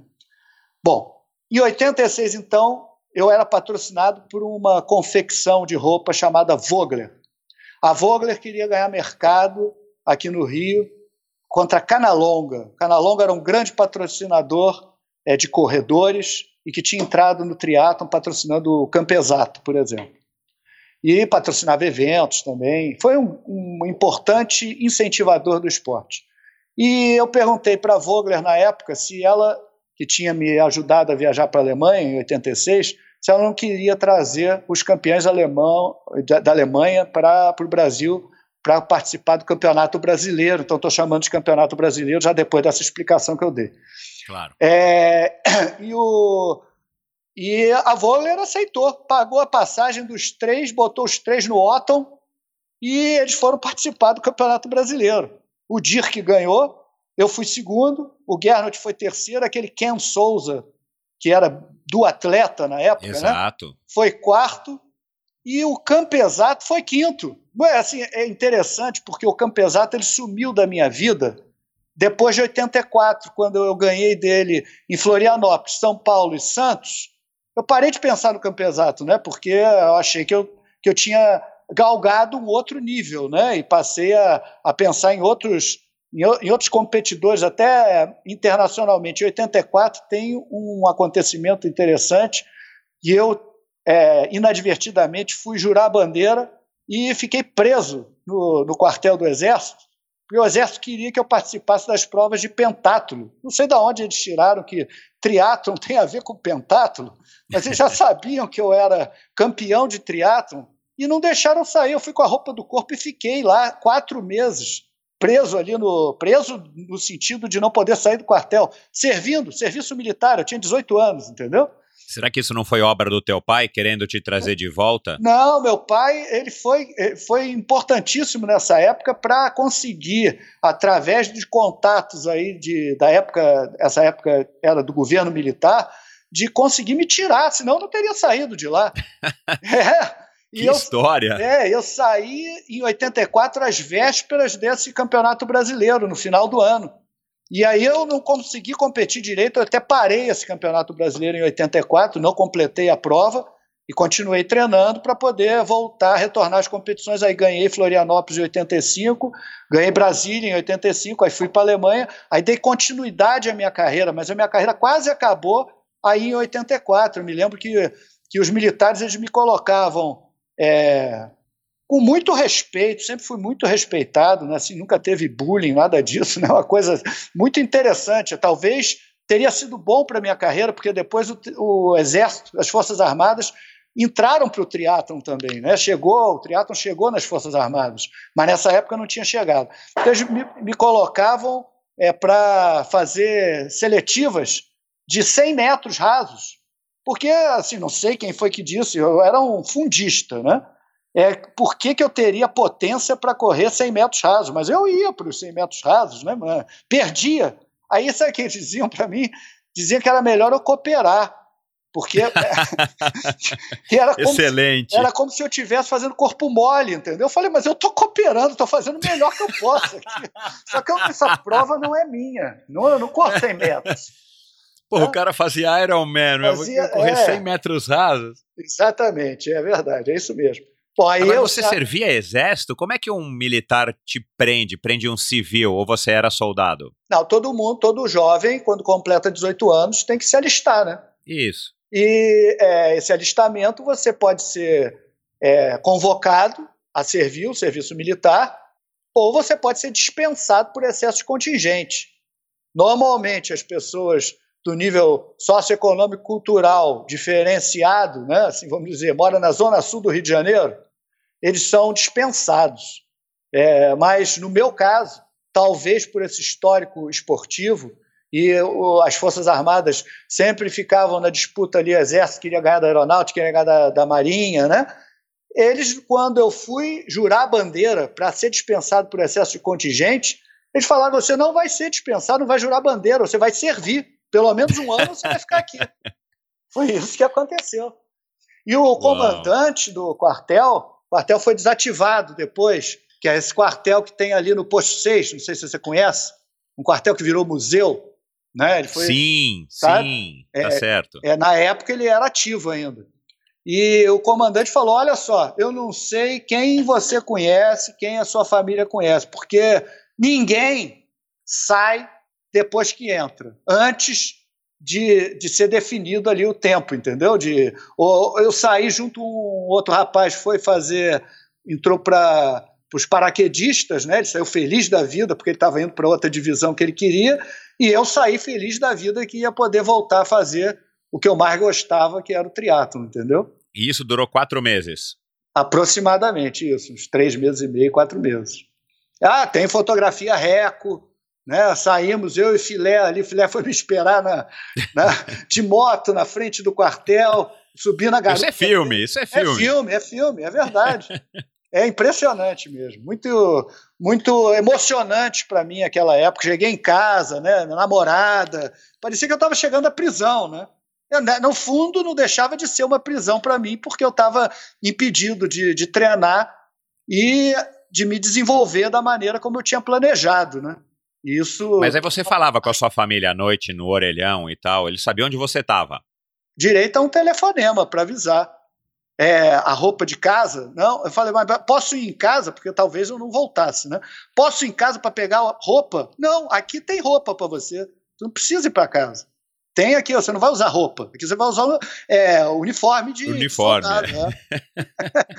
Aí fiz que lá coisa, instrução Roger. de projétil, não é bala, é projétil, é bala, é, é uma, um nome inadequado para chamar projétil, instrução de tiro, de marcha, né? É, assim, até interessante, mas eu já estava em outra, é, em outra, em outro sonho na minha vida, né? Claro. O que é interessante na Alemanha, o Jorgen Zeck, Rainer Miller, Heilenthaler, Armin Heide, pô, todos os alemães que eu lembrar, todos eles eram do exército. Não, ninguém servia, mas o exército ele financiava a carreira esportiva deles, entendeu? É, hoje tem alguns atletas aqui no Brasil que competem é, atualmente que, que fazem parte do exército. Ano passado, nas Olimpíadas, a gente viu e teve uhum. até explicações por que alguns atletas batiam consciência no pódio, sim, sim. né? É, isso parece que começou a acontecer agora, né? Mas isso aí tem 30 anos depois, né? 30 anos atrás, Exato. eles já faziam isso lá e eu acho que isso é, faz parte daquilo que eu estava dizendo de, de infraestrutura e nação, entendeu? Eu acho isso muito importante. Não adianta, eu é uma opinião particular, né? Talvez para os atletas atuais, né? Não adianta você não adianta você ter infraestrutura se você não tiver vontade, vontade, disposição e paciência, perseverar, você vai conseguir. Né? É, isso é muito importante. Agora, você tem que ter infraestrutura. Aqui no Brasil, a infraestrutura ela vem da família. Né? É, tanto é que, quando, enquanto a minha família me deu infraestrutura, eu me desenvolvi. Em 89, quando a minha família me deu um ultimato, olha só, ou você termina essa faculdade, ou então não tem mais financiamento para pneu, para bicicleta. é, isso é caro, né? É caro, você, sabe disso, né? Viagem internacional, não tem inscrição, não tem patrocinador que financie isso, né? A menos que você seja o melhor do mundo. Né? Assim, Exato. Assim, Ainda mais naquela época, eu imagino, né? Época, certeza. Então você tinha excelentes atletas naquela época. Eu via, que eu estava falando antes, não terminei o raciocínio, a história do Rainer Miller, do Jorgen Zeck, eram atletas assim, Rainer Miller, por exemplo, vamos pegar o exemplo dele.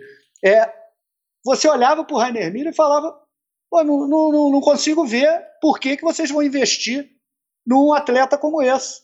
Ah, por quê? Porque ele tem vontade e é disciplinado e a gente vai investir isso. Essa é a minha suposição, né? porque eles investiram mesmo assim.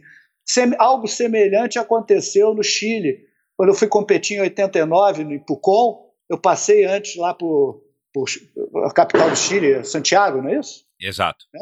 Passei, a Universidade Católica deve ser na Santiago. Porque isso. eu fui visitar a Universidade Católica onde o Christian Bustos treinava. E o Christian Bustos estava dentro d'água nadando. E o Christian Bustos, naquela época, ele já tinha visitado o Brasil dois anos querendo saber onde se encontrava Roger de Moraes. Né?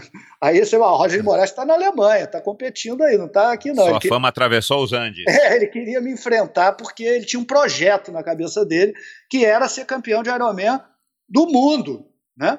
E aí quando eu cheguei em 80... Chegou perto, né? Chegou perto, mas olha só, em 89, quando eu cheguei e olhei para o Christian Bustos, eu falei, pô, mas peraí, esse cara não tem muita noção das coisas, porque ele não sabe nadar.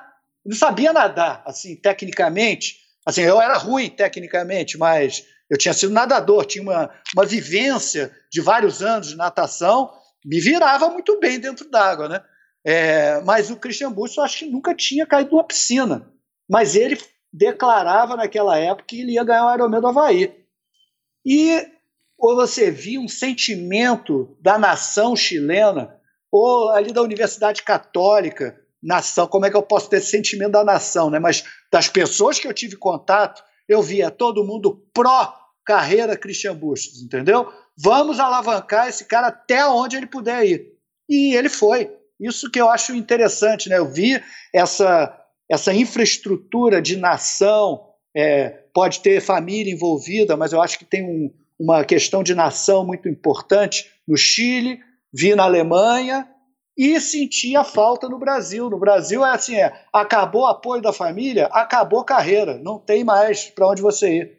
Aqui é Talvez... é... Ah, pode falar. Talvez com exceção da seleção brasileira de futebol, né?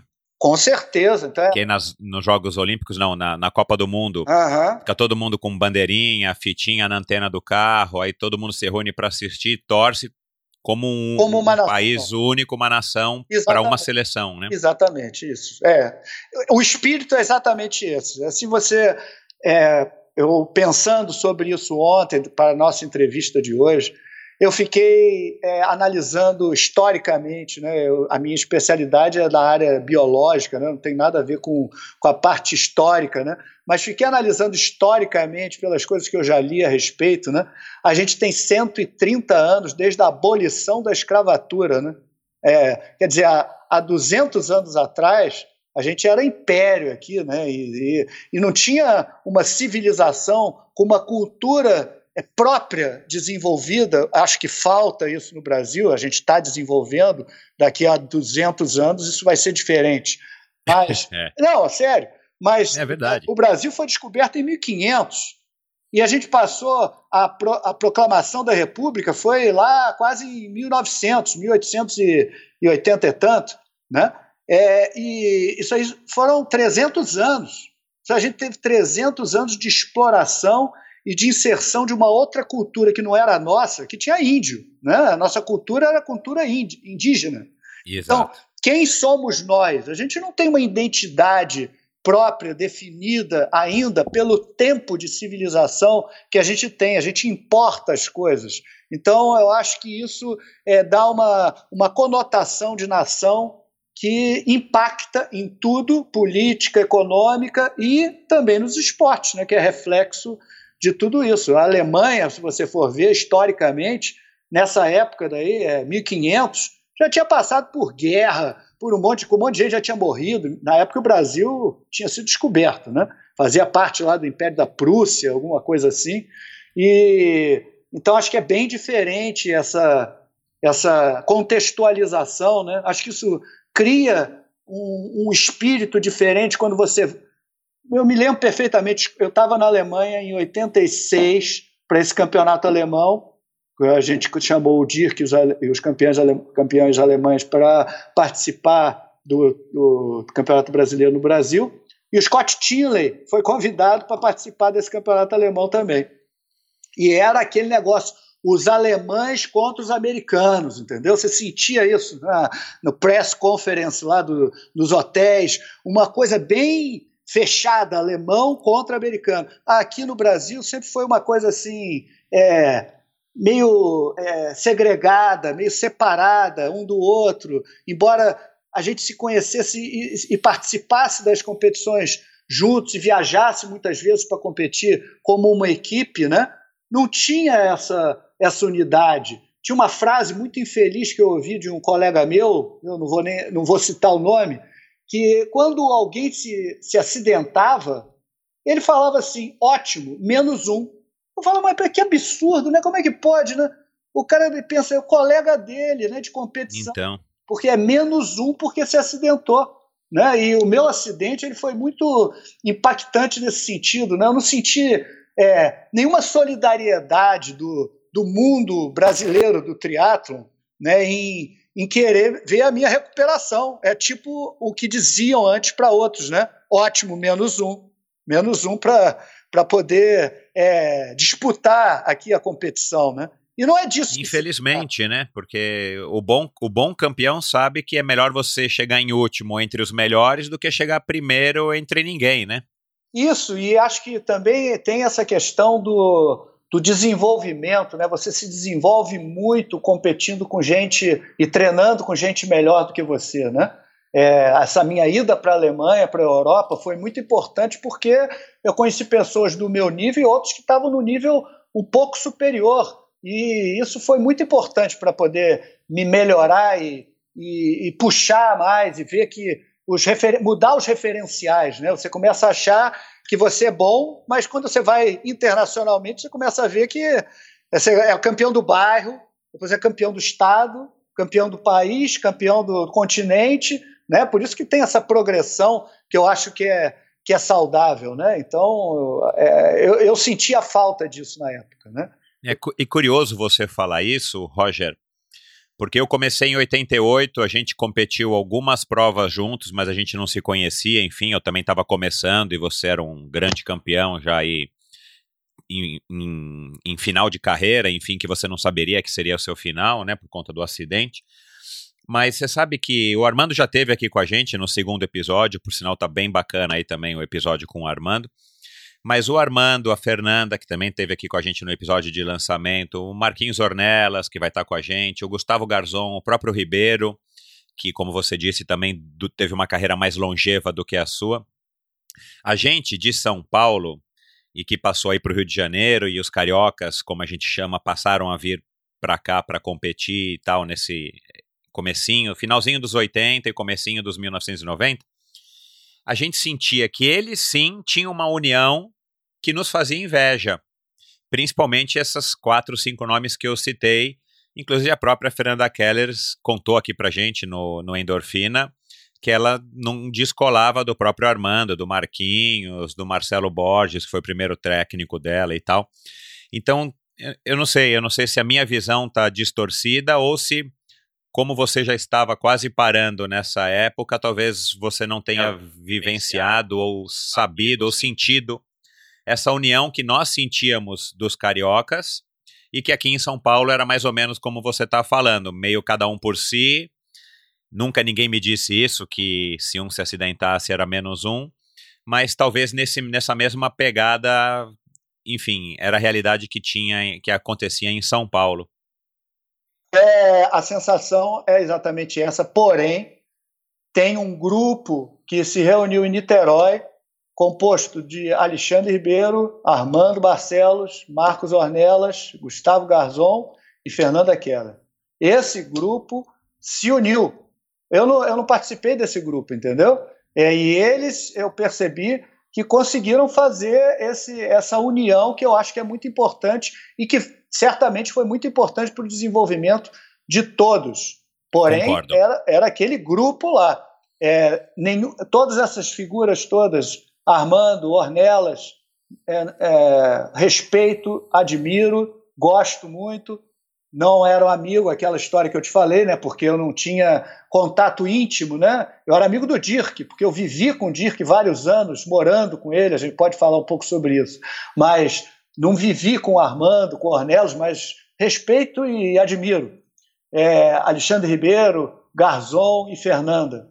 Mas uma outra pessoa aí é, desse grupo que supervisionou o treinamento deles era a, foi a mesma pessoa, por exemplo, que disse uma, frase, uma das frases mais infelizes da minha vida, que quando eu voltei, tentei voltar a competir depois do acidente, eu quebrei a perna no, no atropelamento em 92, fiquei 93 inteiro sem andar. 94 eu quebrei a perna de novo na, na cirurgia para poder consertar o erro do, do médico anterior. E só fui voltar a andar em 95 ou 96. É, no, competi Uau. em 96, voltar a andar, andar em 95. Aí voltei a correr, fiquei meio. A perna ficou mais curta do que a outra uma dor enorme no tendão, mas eu queria. O Christian Bush não foi atropelado e não voltou. Exato. eu podia tentar voltar, né? Tentar, todo mundo pode tentar. Eu tentei, mas não consegui. E uma das frases que eu ouvi naquela época não foi desses, que essas pessoas eu, é, como eu falei, respeito e admiro. Foi essa assim: ó, não se preocupa com o Roger, não, porque o Roger já morreu. Isso não é uma coisa boa, agradável de se ouvir. Então, Definitivamente, eu, é, pelo amor de Deus. Então, eu acho que é, aquele grupo era um grupo é, assim singular. Singular no sentido que eles conseguiram fazer o que deveria ser feito mesmo. Isso, entre todos do Brasil, todos enfim. Do Brasil, exatamente. E eu não sei se isso aconteceu por acaso, aconteceu por afinidade, ou porque eles perceberam que, que a união é o caminho mais correto e adequado para você se desenvolver. Ninguém faz nada sozinho. Essa é uma das, das lições que você leva do triatlon para a vida, entendeu? Você pode, por mais vontade que você tenha, você, se não tiver infraestrutura e não tiver é, ligado a pessoas que te deem alguma assessoria, e eu tive da minha família, do filé, da minha namorada na época, né? É, você não consegue se desenvolver. É, eu, eu vou dar aqui minha opinião, porque eu vivi essa época aí dessa, uhum. essa turma de Rio, Niterói, que a gente chamava os cariocas. Uhum. Eu conheço todos muito bem e eu sei que todos ali têm talento, isso é indiscutível. Uhum. Mas que com certeza o fato deles treinarem juntos ou estarem, num, enfim, na mesma piscina ou correndo no mesmo local ou morando na mesma cidade, com certeza isso estimulou cada um deles a estar tá se superando. Não é à toa que todos, sem exceção Sim, aí, claro. foram grandes nomes do esporte brasileiro. Com certeza, porque por mais vontade e disposição que você tenha no dia a dia, um dia você pode não estar tá com muita vontade, mas o outro vai te dar um apoio, por exemplo, entendeu? Exatamente. Então, é assim, nas pequenas coisas, essa união é importante. Um e dia aqui você... fique aqui o... É. Pode falar. Um dia você não está se sentindo bem, é um dia você não está com vontade de fazer força, mas o outro está com mais disposição, então ele te puxa, te ajuda. Então isso é, é muito importante para o desenvolvimento do atleta. Ah, acho é. que isso é fundamental. É, eu concordo com você. A gente vê que nos Estados Unidos, por exemplo, Boulder, né, que é a tal da meca do triatlon até hoje, onde do triatlon, da corrida, do ciclismo, enfim, uhum. as pessoas se concentram. Antigamente, nessa época, tinha lá em San Diego o tal do Wednesday Ride, que era é. uma pedalada que tinha ali pela costa, onde todo mundo se reunia, inclusive Imagina. os gringos que estavam morando em San Diego, justamente para se aproveitar dessa cultura, dessa Imagina, vibração claro. e tal. Em 88 e hoje... eu morei quatro, cinco, quase cinco meses ali num trailer do Mark Montgomery. É, Você lembra dele? Claro, Mark claro. Montgomery tem história é, impressionante. Em 85 ele competiu comigo aqui nesse Campeonato Brasileiro, ombro a ombro na corrida, mas ombro a ombro mesmo, né? Assim, é, eu era muito aguerrido naquela época, né? Depois eu fui aprendendo, me domesticando mais ao longo da minha carreira.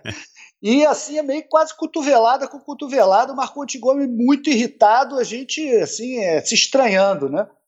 É, em 88, eu chego nos Estados Unidos para participar do Deep Tri Prix, que era uma, um circuito que tinha ali na, em San Diego, e vou nadar num hotel, que assim, um hotel que apareceu, eu saí do aeroporto, fui para um hotel, é um hotel com piscina. Tem que ter piscina para poder nadar, né? Não sabia para onde eu ia. hotel com piscina. Aí eu fui para esse hotel, chamava-se até Fitness Sport, ficava ali em Sinitas, de frente para para highway ali, né? Para aquela claro, para onde delícia. passava, né? E tô caindo na, na, na, piscina que eu vejo nadando uma pessoa, falei, pô, esse cara nada direitinho. Aí eu nadei do lado dele um tempo assim, aí nos encontramos no, no vestiário. Quem era? Marco Montgomery. Eu falei, você aqui, é, é, acabamos é, ficando grandes amigos e ele me cedeu ali o, o trailer dele. Foi uma época também muito importante que eu conheci o Paul Huddle, conheci melhor, né, porque em Mar del Plata, em 86, que eu ganhei do Dirk e ganhei, o, ter, o terceiro colocado foi o Paul. Eu conheci o Paul lá e a Paula Newby Fraser foi a primeira feminina. E aí, então, a gente fez um grupo ali, Mark Montgomery, Paul Huddle e Paula Nibby Fraser, em 88, treinando para o Ironman do Havaí, depois do Ironman da, da Alemanha, que foi muito importante, muito interessante, né? muito legal, gostei muito. E fiquei ali de frente para esse Wednesday Ride aí que você está falando. Saía de, acordava de manhã, ficava esperando eles passarem por ali. Mas nada Exato. demais também, né? Assim, é, a é, gente... Mas era assim, era uma maneira que você tinha de, de se testar, de ver como é que estavam os outros, e claro, é. de um puxar o outro, porque é. eu participei de algumas vezes desse Wednesday Ride, não muitas, mas assim, você percebia que era uma corrida mesmo, é. e as pessoas estavam ali para se testar e serem testadas, né? É, e quando ia a equipe de ciclismo, aí era loucura lá em... É, você lembra, em Camp Pendleton, né? Tinha umas, umas barras de ferro, assim, né? Que você, na hora para entrar no campo, só passava uma bicicleta, né? Você lembra Exato. disso? Claro. E, e, esses ciclistas, eles entravam varados por, por meio dessas duas barras de ferro e você tinha que conseguir entrar junto, porque logo na sequência, porque senão você perdia a roda deles, né? Exato. E eles já faziam isso de propósito. É, é, experiência. E o que eu ia falar aí agora há pouco a respeito disso que a gente está conversando agora, e eu tenho conversado, enfim, eu treino até hoje, embora não, não participe mais de corridas, mas não se vê, parece que não se vê mais isso hoje, pelo menos não aqui em São Paulo. Uhum. Essa união, as, os atletas de ponta treinando juntos para que um estimule o outro. Eu tenho a impressão que essas pessoas que estão aí competindo hoje em dia, e fica aqui a, uhum. a dica, não minha, mas sua, né? Que, uhum. enfim, tem muito mais experiência do que eu que assim talvez seja um grande segredo para que cada um evolua se todos treinassem juntos, mesmo que sejam rivais durante a, a competição, né? É, isso é, é eu acho que sim, mas é, a gente tem que pensar também no aspecto que é, esses contextos culturais eles não são é, impostos, né? Eles acontecem. É essa Verdade. história, né? Aconteceu lá em Niterói. Não sei é se, vai, se pode acontecer lá em São Carlos, né? Parece que houve lá uma reunião de atletas também em São Carlos com. É, tem um centro de treinamento. Cali, lá. não é isso? Cali, isso. Cali, né? Isso, Cali, é. Cali, isso. E eu não sei se isso pode acontecer em outros lugares, mas essa questão, o que eu acho fundamental, é a questão da cultura. Cultura do ciclismo. Você pega aí em São Paulo, tem a cultura do ciclismo, Bruno Calói, Calói, é, volta. Mas é o nome daquela volta que tinha lá em Interlagos era. Era uma volta ciclista, ciclística. Que... É, teve a volta. 9 de teve julho. A... 9 de 9 julho, de julho é. Isso. Ela aconteceu agora, faz pouco tempo ela saiu de Interlagos, enfim, Aham. eles estão tentando é, recriar o glamour de, daquela época. É, Inclusive, mas, mas, mas, ela saía de Santos uma ah, época, chegava em São Paulo, era uma mas, prova muito legal. Mas veja bem, isso tudo constitui a cultura daquele esporte, né? Então, quando você pega um atleta como o, eu era um atleta da natação, então eu tinha uma cultura é, com influência lá oriental, do judô, então tinha a minha cultura ali.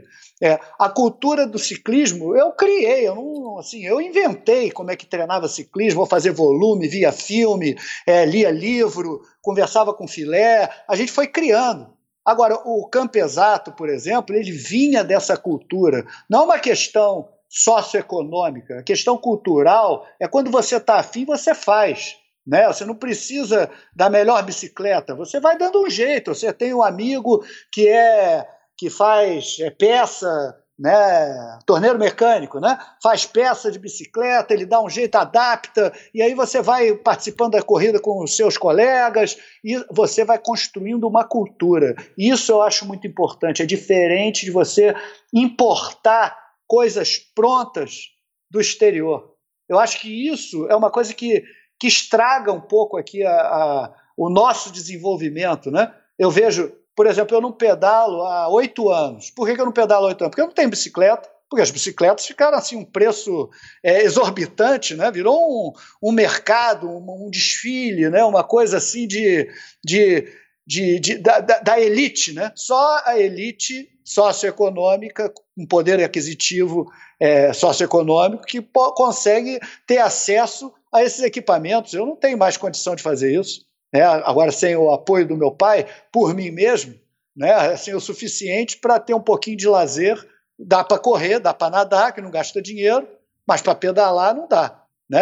Então, pedalar vai pedalar numa mountain bike, porque numa bicicleta mais sofisticada, que eu gosto muito, né? acho incrível né? esses medidores de potência que eu vejo na internet de pedal, acho uma coisa assim fabulosa. Mas é fora da minha realidade. Mas o que eu quero dizer é, ser fora da realidade E eu estou inserido ainda dentro desse, dessa casta socioeconômica privilegiada do, do Brasil, né? Mas isso ela é, elimina a possibilidade de massificação, que é a única possibilidade que você tem de desenvolver um esporte efetivamente, as potencialidades das pessoas. Você deu o exemplo do futebol. Por que, que o futebol se desenvolve? Porque ele é popular. Então o garoto joga é, no, do Oiapoque ao Chuí, qualquer nível socioeconômico, ele joga futebol. Aí quem faz triatlo? Não é bem assim, entendeu? Ou seja, a gente pode até é, estimular, fazer projeto social, botar numa Caloi 10, numa bicicleta mais simples, mas a gente sabe que para se desenvolver mesmo, a gente vai precisar de infraestrutura. E quem tem infraestrutura, aí volta aquela história. São os projetos de nação, porque a infraestrutura de família é uma coisa muito é, privilegiada também, sectária. Né? Uma, um projeto de nação é uma coisa mais consistente, onde você pode é, realmente se desenvolver. Definitivamente. E aproveitando então aí puxando o gancho, né, enfim, o triatlon evoluiu dessa maneira. É, hoje a gente tem um Ironman aqui no Brasil que está completando, que acabou de completar 17 anos, que as inscrições esgotam em poucos minutos ou poucas horas. Uhum. É um Ironman oficial, né? Não é uhum. como os Ironman de antigamente do Rio de Janeiro, do Dijan e tal. Uhum. É, o, o, o Ironman foi comprado agora recentemente por uma empresa, um conglomerado chinês aí por 800 ou 900 milhões de dólares. Enfim, é um business que, que gera dinheiro e está aí para dar lucro. Uhum. Como é que você vê, depois de tantos anos, essa evolução, né? Ou se você acha que é uma evolução, dê, sua opinião aqui para uhum. nós, os ouvintes. E o que você faria, Rogers? Vamos supor que você tivesse aí um, uma oportunidade, seja política ou, enfim, você pudesse ter um, um desejo seu realizado para melhorar o esporte, seja o teatro ou o esporte de uma maneira geral, o esporte brasileiro. Né? Tá. O que, que você faria? Então, duas perguntas. Né? Primeira, primeira pergunta é: eu vejo a evolução, né? É, não deixa de ser uma evolução, né? para melhor ou para pior, aí vai depender do ponto de vista do, do analista. Né? É, eu acho que o triatlo evoluiu, evidentemente, mas eu acho que perdeu o espírito original do triatlo. Isso começou com a liberação do vácuo. Isso muda completamente a estratégia da competição. Você, hoje em dia, para ser um bom triatleta em distância olímpica, né, você tem que ser um bom nadador para sair bem da água e um bom corredor. Porque para o ciclismo você consegue, tendo um trabalho de equipe ou se escondendo ali direitinho no, no pelotão, você consegue sobreviver até o final e conseguir correr. É o triatlon, na tua opinião, virou um biatlon, duatlon? O olímpico não chega a isso, mas se você tiver montanha, você bota um componente maior na, de dificuldade no ciclismo, mas do contrário, não. Você faz um grande pelotão no, no ciclismo e quem sair mais fresco e tiver melhor condição para correr vai ganhar a corrida. A gente viu esse triatlon da Olimpíada aqui no Rio de Janeiro e foi bem isso que aconteceu, né? Eles não largaram Exato. a bicicleta na frente, largou todo mundo junto e eles corriam melhor mesmo. Né? Agora, e... esse, esse, formato da televisão, ele nitidamente, é, esse formato com vácuo e Sim. em circuito, ele foi ah. nitidamente criado por conta das Olimpíadas Sim.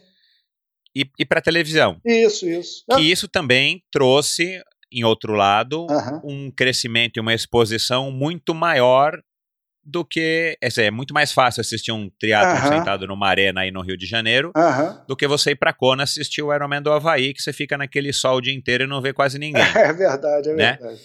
E você acha que isso, enfim, você acha que valeu? Não, acho que não valeu. Valeu para quem, né? A gente tem que pensar sempre Boa nisso. Boa né? pergunta. Né? Valeu para quem? Claro que valeu. Para um monte de gente valeu. Para quem organiza, para quem é, é, tem rendimentos disso. Agora, valeu para o atleta especificamente, valeu para o espírito do, do esporte especificamente. Vamos mudar o esporte, então. Aí eu acho que não valeu nesse contexto, entendeu? Claro é, que várias, tenho... várias pessoas se beneficiaram disso. É, né? Eu sou da opinião, quando lançaram esse triatlon com vácuo e o triatlon olímpico, enfim, uhum. eu já estava parado mas eu acho, eu também acho que desconfigurou o esporte. Uhum. Mas eu acho que ele poderia ter sido chamado. Não tem o pentátulo moderno, como você acabou de, Aham, de é citar aí verdade, no começo do episódio. Isso. De repente poderia ter sido chamado de triatlo moderno Isso, é. e o pode ser. triatlon, triatlon ponto é o Uhum. triatlon da tua época, da minha época, É. enfim, que é, na verdade acaba sendo um outro esporte mesmo. É, né? é uma coisa que eu acho que é é, importante nesse aspecto da evolução do esporte é você ver em 1983 o Jaca... vou dar o exemplo do Jacaré porque ele era muito amigo meu assim mas de outra área né ele era do jiu-jitsu né e eu tive um longo relacionamento com ele depois ele agora mora nos Estados Unidos mas o Jacaré ele vendeu o fogão e a geladeira para ir para o Ironman do Havaí entendeu e assim ele não era atleta de nada ele era simplesmente lutador de jiu-jitsu ligado lá à família Grace e queria é, testar a resistência dele, porque esse cuidado com o corpo, com a preparação física também fazia parte lá da filosofia Grace. Então, é, assim, eu estou dizendo, é um espírito diferente, de aventura, de testar o meu corpo, de testar os meus limites. Esse eu via como o espírito original, foi o que me motivou a fazer o triatlon. Depois que eu comecei a ganhar e comecei a me destacar nacional e internacionalmente, eu comecei a gostar de ganhar. Era uma coisa assim que me dava muita satisfação. Eu tenho, tinha uma maneira de comemorar as minhas vitórias, nessas fotografias que eu te mandei. Eu botava, esticava os dois braços, fechava o olho. Era uma sensação que não dava para dividir com ninguém. Você me perguntou da, da sensação de ganhar o primeiro triatlon. Não foi igual à sensação de ganhar os outros, entendeu? Porque eu passei a, a gostar daquilo mesmo, né? É, mas eu vi, vejo hoje, e já via na década de 90, que passou a existir uma, uma seletividade de quem vai poder fazer triatlo. Quer dizer, esse cara que quer vender geladeira e fogão para poder participar, já não pode, porque o Ironman já tem seletiva, aí você tem que viajar para não sei aonde, para ir para a Olimpíada, por exemplo, você tem que participar das provas do circuito. Então isso já virou uma coisa assim meio surreal para a cultura brasileira, né? Assim, para nossa realidade. Para a nossa né? realidade, é. A cultura que eu digo é a monocultura do futebol, né? Aqui você você incentiva o jogador de futebol, agora o triatleta, o cara que tem tempo para pedalar 160 quilômetros, é, parafraseando um conhecido meu que eu discordo, mas ele tem o, o a, a reflexão dele é é bem coerente com a cultura nacional. É vagabundo. Né? Assim, um cara que tem tempo para pedalar 160 quilômetros é vagabundo. Né? Assim, ele, ele quer dizer assim, mas vem cá, o que, que isso vai gerar em termos de, de produção? Não, mas não se trata disso, se trata em gerar é, cultura. Cultura não é só bem material, é bem imaterial também. Faz parte da, da nação, do povo. Então, por isso que eu digo, o brasileiro ele tem que construir a sua própria cultura. Esse negócio que a gente falou, ah, é bom treinar junto, é bom treinar junto, mas tem que acontecer naturalmente. Não adianta forçar, porque se não, se não é espontâneo, não faz parte da cultura. É uma coisa que você importou de alguém. E a gente vai importando esses modelos, né? E eu acho isso muito ruim. E é isso que eu venho vendo ao longo dos anos com o triatlon e com outros esportes. A gente vai vendo modelos, né? modelos de treinamento, modelos de, de conduta. Né? É como se, para fazer parte desse grupo, você tem que se vestir assim, você tem que ter o material assim, você tem que agir dessa maneira. Essa é essa tribo. Senão você não vai ser aceito aqui. Não é bem assim, né? Assim, é, a cultura ela é própria daquela localidade, eu acho, entendeu? E a gente tem que tentar desenvolver isso. Se você pensar, é, a gente está proclamando a República, que eu falei, né, em 1800, quase 1900. O Tour de France começou em 1900. Já tinha gente participando de, de corrida de ciclismo na Europa antes de 1900. Então, eles estão bem adiantados nesse processo. Né? Ainda assim, a gente encontra, é, apesar do ciclismo ser um esporte caro, a gente encontra aí no interior de São Paulo, mesmo em São Paulo, que é, a cultura é mais forte de ciclismo. Aqui no Rio, lá na época, em 83, eu tinha lá vários conhecidos do subúrbio que faziam ciclismo, então a cultura ela existe. Agora, se ela se dissemina, é uma coisa é, incerta. O problema é que quando a gente importa a cultura externa, aí a gente mata a nossa, entendeu? E aí a gente fica. Anula, né? É, a gente fica sem eira nem beira. A gente fica sem referência nenhuma. E aí passa a seguir aqueles modelos. É o fulaninho lá, é, sobe Monte Palomar, é, gravando no Facebook, no Instagram, falando aqui está o máximo. Aí a gente vai e faz a mesma coisa aqui, entendeu? É uma coisa assim, é. a gente passa a, a copiar modelos, copiar projetos. E não é nada disso, a gente tem que ser a gente. Né? O alemão, a gente eu via isso muito claro. O alemão era o alemão. Quando eu fui vice-campeão alemão, eu só participei daquela prova porque o Dieter Kuhnel ele fez questão de que eu participasse, porque o diretor da prova ele falou assim: olha só, isso aqui é campeonato alemão, é para alemão. Esse Roger. Olha isso, defendendo é, né, é, o, esse, o, lado dele. É, esse Roger não é alemão, o que, que ele vai fazer aqui? É, não, é, tá entendendo? Assim, não, exato. É, o, essa, esse, esse nacionalismo é uma coisa que eu acho que é importante para vários aspectos, é perigosa para outras também. Eu sofri vários preconceitos de racismo mesmo na Alemanha, entendeu? Que vem dessa, desse nacionalismo exacerbado. Mas nem lá nem cá, né? Nem 8 nem Exato. 80, né? Nem sem nacionalismo nenhum, nem com um nacionalismo exacerbado a ponto de você querer rejeitar tudo que vem de fora, né? Então é um meio termo. Eu acho que às vezes alguns alemães eles estão nesse exacerbado, agora tem vários assim com a cabeça aberta, né, totalmente diferente. Tem várias histórias, depois a gente pode conversar particularmente sobre isso, várias histórias interessantes nesse contexto para ilustrar para você. Mas eu acho que no Brasil falta isso. Isso é uma coisa muito, muito importante, no meu ponto que de bom. vista. Tá certo. Ô, Roger, e você falou agora do. Foi vice-campeão alemão e teu currículo é, é, tão extenso. Tem alguma prova hoje, você olhando aí para o teu currículo, você olhando para trás, que, que, que te marcou mais? Não necessariamente pelo resultado, você já disse que não foi o primeiro, a tua primeira vitória em 83 no primeiro triatlon uhum. é, na, na, sequência origi na sequência original do, do nosso esporte. Mas tem alguma prova que foi mais marcante para você? Ou ou uma que você não terminou porque aconteceu sei lá o quê? Tem alguma coisa que se destaca na tua memória? Ah, tem muitas, Michel. Mas tem, tem alguma muitas. que se destaca mais do que vou as falar, outras? Vou falar aqui rapidamente para não me estender em muitas, né? É, uhum. Em 84, eu ganhei na chegada do Campesato em Florianópolis, isso foi muito marcante para mim, foi da hora que que eu comecei a colocar toda aquela energia para fora na hora da vitória e fazer aquela comemoração que eu falei que virou minha marca registrada. É, em 86, nesse triatlon em Mar del Plata, eu tinha perdido para o Dirk. O Dirk tinha sido campeão alemão. Aí eu trouxe ele para o Brasil. Ele ganhou aqui o Campeonato Brasileiro, eu fui segundo. O Gernot, que foi vice-campeão alemão, foi terceiro, perdeu para mim. E o Ken, é, não, aquele Ken Souza, né? Foi quarto. Souza. E aí a gente foi para. Aí teve o triatlo de Niterói, primeiro triatlo do Globo, foi um triatlo muito badalado.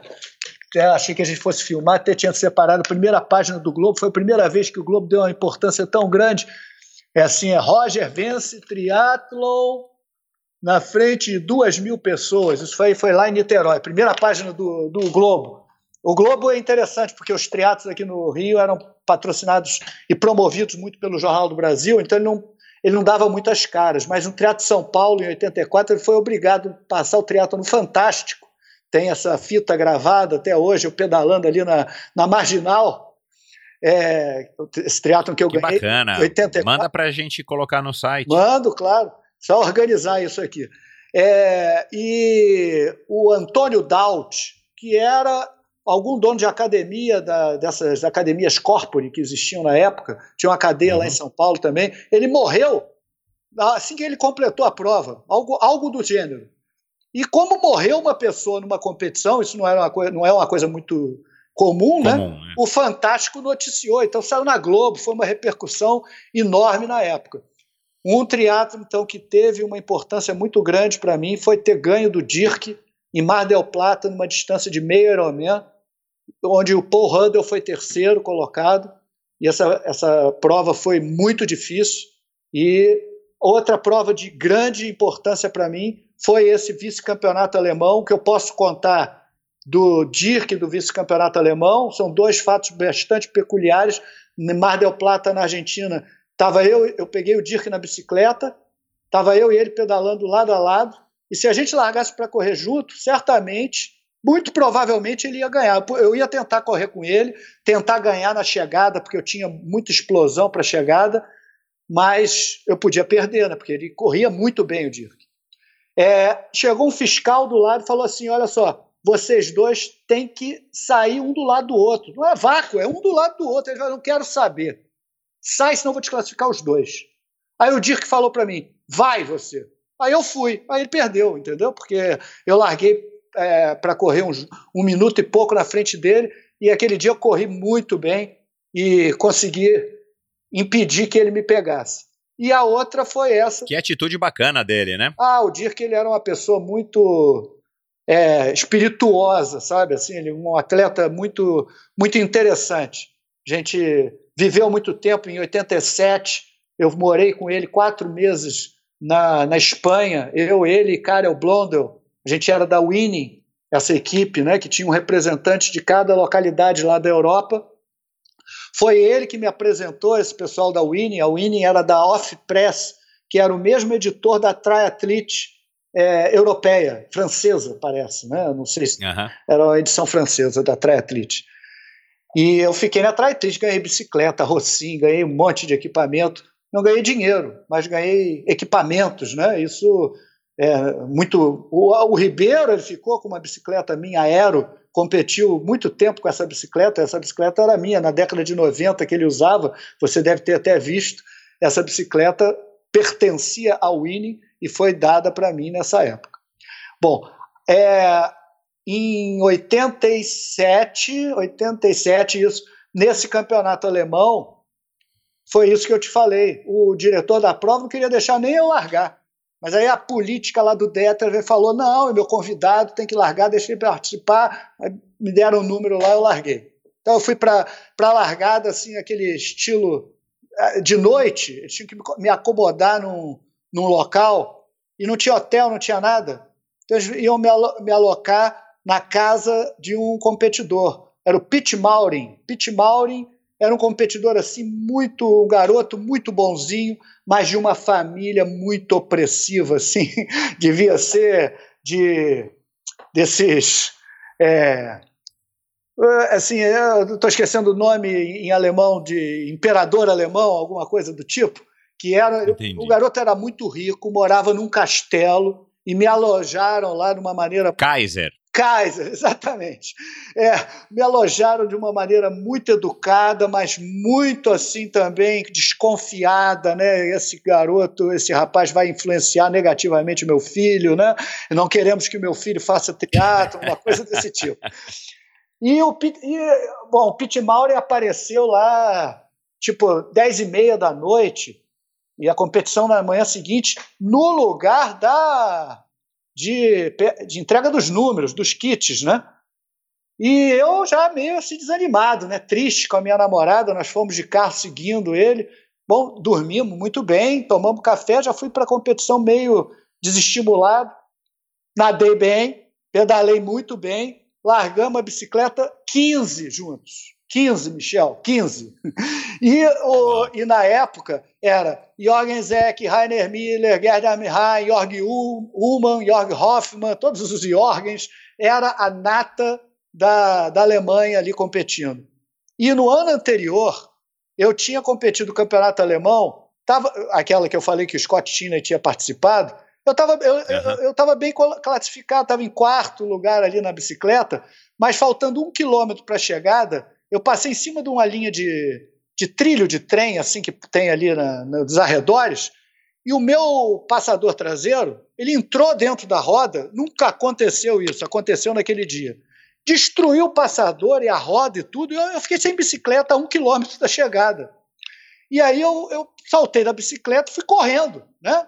E as pessoas foram me passando, até o Michael Heilenthaler, que depois é um outro alemão também, teve um, algum destaque posteriormente, ele parou do meu lado e falou assim: pega a minha bicicleta, porque eu não tenho chance. Falei, que isso, pô? Completa a prova, já estou aqui. Que bacana, mais... Roger. É, que, que não, história legal tem, também. Tem vários exemplos interessantes, Michel. Aí terminei a, a, o ciclismo correndo. acabei essa prova em 15 corri igual alucinado, né? É interessante que você vai vendo que os teus referenciais, quando está tudo sob controle, você acha que você está cansado. Quando você muda o referencial, você já está no prejuízo. Assim, aquela história que isso aí meu pai me ensinou desde pequeno, ferrado, ferrado e meio, não é bem assim a palavra, entendeu? Tanto faz. Se você já está ferrado, se está ferrado mais meio ferrado, não tem problema, né? Então, alarguei com tudo para correr como se fosse correr 5 quilômetros e as distâncias na Alemanha eram a, a minha especialidade, 1.500, 60 e 15. Era um meio puxado para o meio Ironman, quase meio Ironman, né? 1.500 não pegava muita natação. 60 e 15. Era uma coisa que priorizava o ciclismo e a corrida, sabe? Mas tinha ali um divisor de águas na, na natação, não era uma prova para do atleta, né? mas também não era uma prova equilibrada como o 1540 e 10 é, né? bem mais equilibrado. O próprio Ironman é muito desequilibrado para o ciclismo e para a corrida, né? Exato, é. Aí, Proporcionalmente, né, em termos de, de fração é, de tempo, é. Aí, não dá para comparar. Em 86, largando a bicicleta em 15º, me veio essa comparação. Eu me considerava pior do que todos aqueles que estavam ali, entendeu? Assim, não muito pior. Eu achava que eu podia treinar e com o tempo melhorar e vir a ganhar, mas eu me considerava pior que o Jorgen Zek, pior do que o Rainer Miller. É, não, assim, não, não, não achava que eu tinha nível para ganhar aquela corrida. Fiquei ali atrás, em 15 Aí o Jorgen Zek, à altura do, do oitavo quilômetro, ele resolveu dar uma, um ataque, né? E o grupo ficou. Eu falei, pô, peraí, eu vou com ele. Eu fui atrás do Jorgen Zek. E aí fomos, nós dois ficamos olhando, foi, pô, tá todo mundo ficando para trás, ficou para trás. Agora a disputa é eu e Jorgen Zek, porque o Wolfgang Dietrich, ele já tinha largado a bicicleta um pouco na frente, um, dois minutos na frente, e assim permaneceu até o final, entendeu? Não dava para pegar ele. E aí, um, faltando uns três quilômetros para a chegada, eu resolvi arriscar, falei, não tem nada a perder, vou arriscar. senti uma fraqueza no Jorgen Zé, ele estava ali puxando o ritmo e eu seguindo ele. Eu senti uma hora que ele deu uma fraquejada. Aí eu aprendi várias estratégias com o filé. E é na hora que eu senti aquela fraquejada dele, aí eu ataquei com tudo. Né? Ataquei como se a chegada fosse a mil metros de distância, entendeu? E abri uma distância dele e fui vice-campeão. Isso foi muito muito emocionante para mim na, na época. No ano seguinte, teve um outro campeonato alemão, mas aí é o campeonato alemão de jovens, né? Porque os alemães eles separavam. E eu participei desse de jovens também pela minha idade, tinha menos de 24 anos. E esse eu fui campeão alemão, não teve essa, essa, essa discussão de vai participar, não vai participar. E eu me lembro, no final da bicicleta, estavam os quatro primeiros juntos e a minha bicicleta quebrou de novo. Sempre esse problema, é problema do equipamento. Eu reclamava com meu pai, meu pai falava: Ah, eu já te ajudei numa bicicleta. Essa aqui é outra bicicleta, rapaz. eu falava: Pai, mas não é assim, pô. Os ciclistas lá têm várias bicicletas, o cara quebra uma, pega outra, ah, mas eu não tenho dinheiro de uma capinha. não era fácil, não, Michel, não era fácil, não. E aí a bicicleta o que aconteceu dessa vez nessa competição foi numa descida, a roda. Você já pegou blocagem que não fecha direito? A blocagem não estava bem fechada, a roda andou. Hum. começou a, a ficar raspando no quadro, entendeu? Eu podia Sei. tentar arriscar ir assim até o final, mas eu já estourei pneu assim, entendeu? Porque no meio de treino, começa. Isso acontece direto aqui no. Acontecia direto no Rio, né? Ah, blocagem é, ruim, é nacional, aí a, o pneu começa a raspar, e o pneu começa, vai, vai, vai, vai, começa a esquentar, pum, pum, pum, sai a casca da, da do pneu, vem a câmera, pum, estoura. Aí, para não correr esse risco, eu resolvi parar e apertar direito a blocagem. Nisso, os quatro foram embora. Então, eu larguei a bicicleta em quinto. Peguei os é, os três, faltava um, isso, faltava um. Esse um, a um quilômetro, um quilômetro e meio da chegada, que o Filé ia, me acompanhava nessa história toda, né? O Filé é minha namorada, ficava ali na assessoria. É, tá tantos, tantos minutos, não sei o quê. Isso foi muito importante para mim. Nessa competição, o Filé falou para mim: olha, pode continuar fazendo força, mas o terceiro não te pega. E você não dá mais para pegar esse cara, porque é, ele está é, dois minutos na tua frente. Só que o filé ele tinha essa mentalidade. É, não dá mais para pegar pinguim. Ele me chamava de pinguim, porque eu corria meio, meio ladeando, assim, lado a lado, né? Ô, pinguim, uhum. não dá para pegar, mas a gente sabe que a gente faz força até o final. Faz força, desgraçado. Aí eu continuava fazendo, continuei fazendo força. É inacreditável. Eu virei a esquina, faltava assim uns 800, 600 metros para a chegada. Quem eu vejo andando na, andando na minha frente, o primeiro colocado. Aí, é, você cresce na hora que eu passei claro. por ele. Ele tentou vir atrás de mim, mas eu já passei passando mesmo, já supondo que ele ia querer reagir. E aí eu ganhei essa competição. Não teve assim uma, uma expressão muito grande, mas foi um fato inusitado. O último fato inusitado foi na França, em 87, é, num triatlo onde estava 3 mil, 3 mil metros de natação, 120 quilômetros de ciclismo, 32 de corrida. Uma distância que eu gostava também. Eu gostava dessa, dessa meia distância, eu não, não tinha me adaptado a, a ir para o Ironman direito. Né? E, é, né, naquele Ironman que eu fiz 8 horas e 55, eu corri para 3 horas e 8, mas eu estava preparado para correr para bem menos. Eu larguei para correr para 3,45 e o Jorgen Zé, que não estava participando, chegou de bicicleta do meu lado, falou assim: Ó, oh, está meio forte, hein? Falei, mas estou me sentindo bem. Ele falou: olha, mas diminui, porque isso não é normal, não é 3,45, você não está acostumado a fazer Ironman. Bom, morri. Isso foi, isso foi em Rote? Foi Rote, foi, em 88. Ah, legal. Né? É, e, inclusive, no Havaí, eu larguei a bicicleta, assim, a, a, a gente treinou muito depois disso, lá na Alemanha. Depois, no, como eu falei, em Sinitas com a Paula e com o Paul. Cheguei a fazer maratona com a Paula antes do Ironman do Havaí para 2 horas e 30. A gente estava muito treinado na, na corrida. E eu larguei a bicicleta no Havaí num tempo proporcionalmente, se você somar a natação e o ciclismo, mais rápido do que eu larguei na, na Alemanha. Estava tudo dando certo.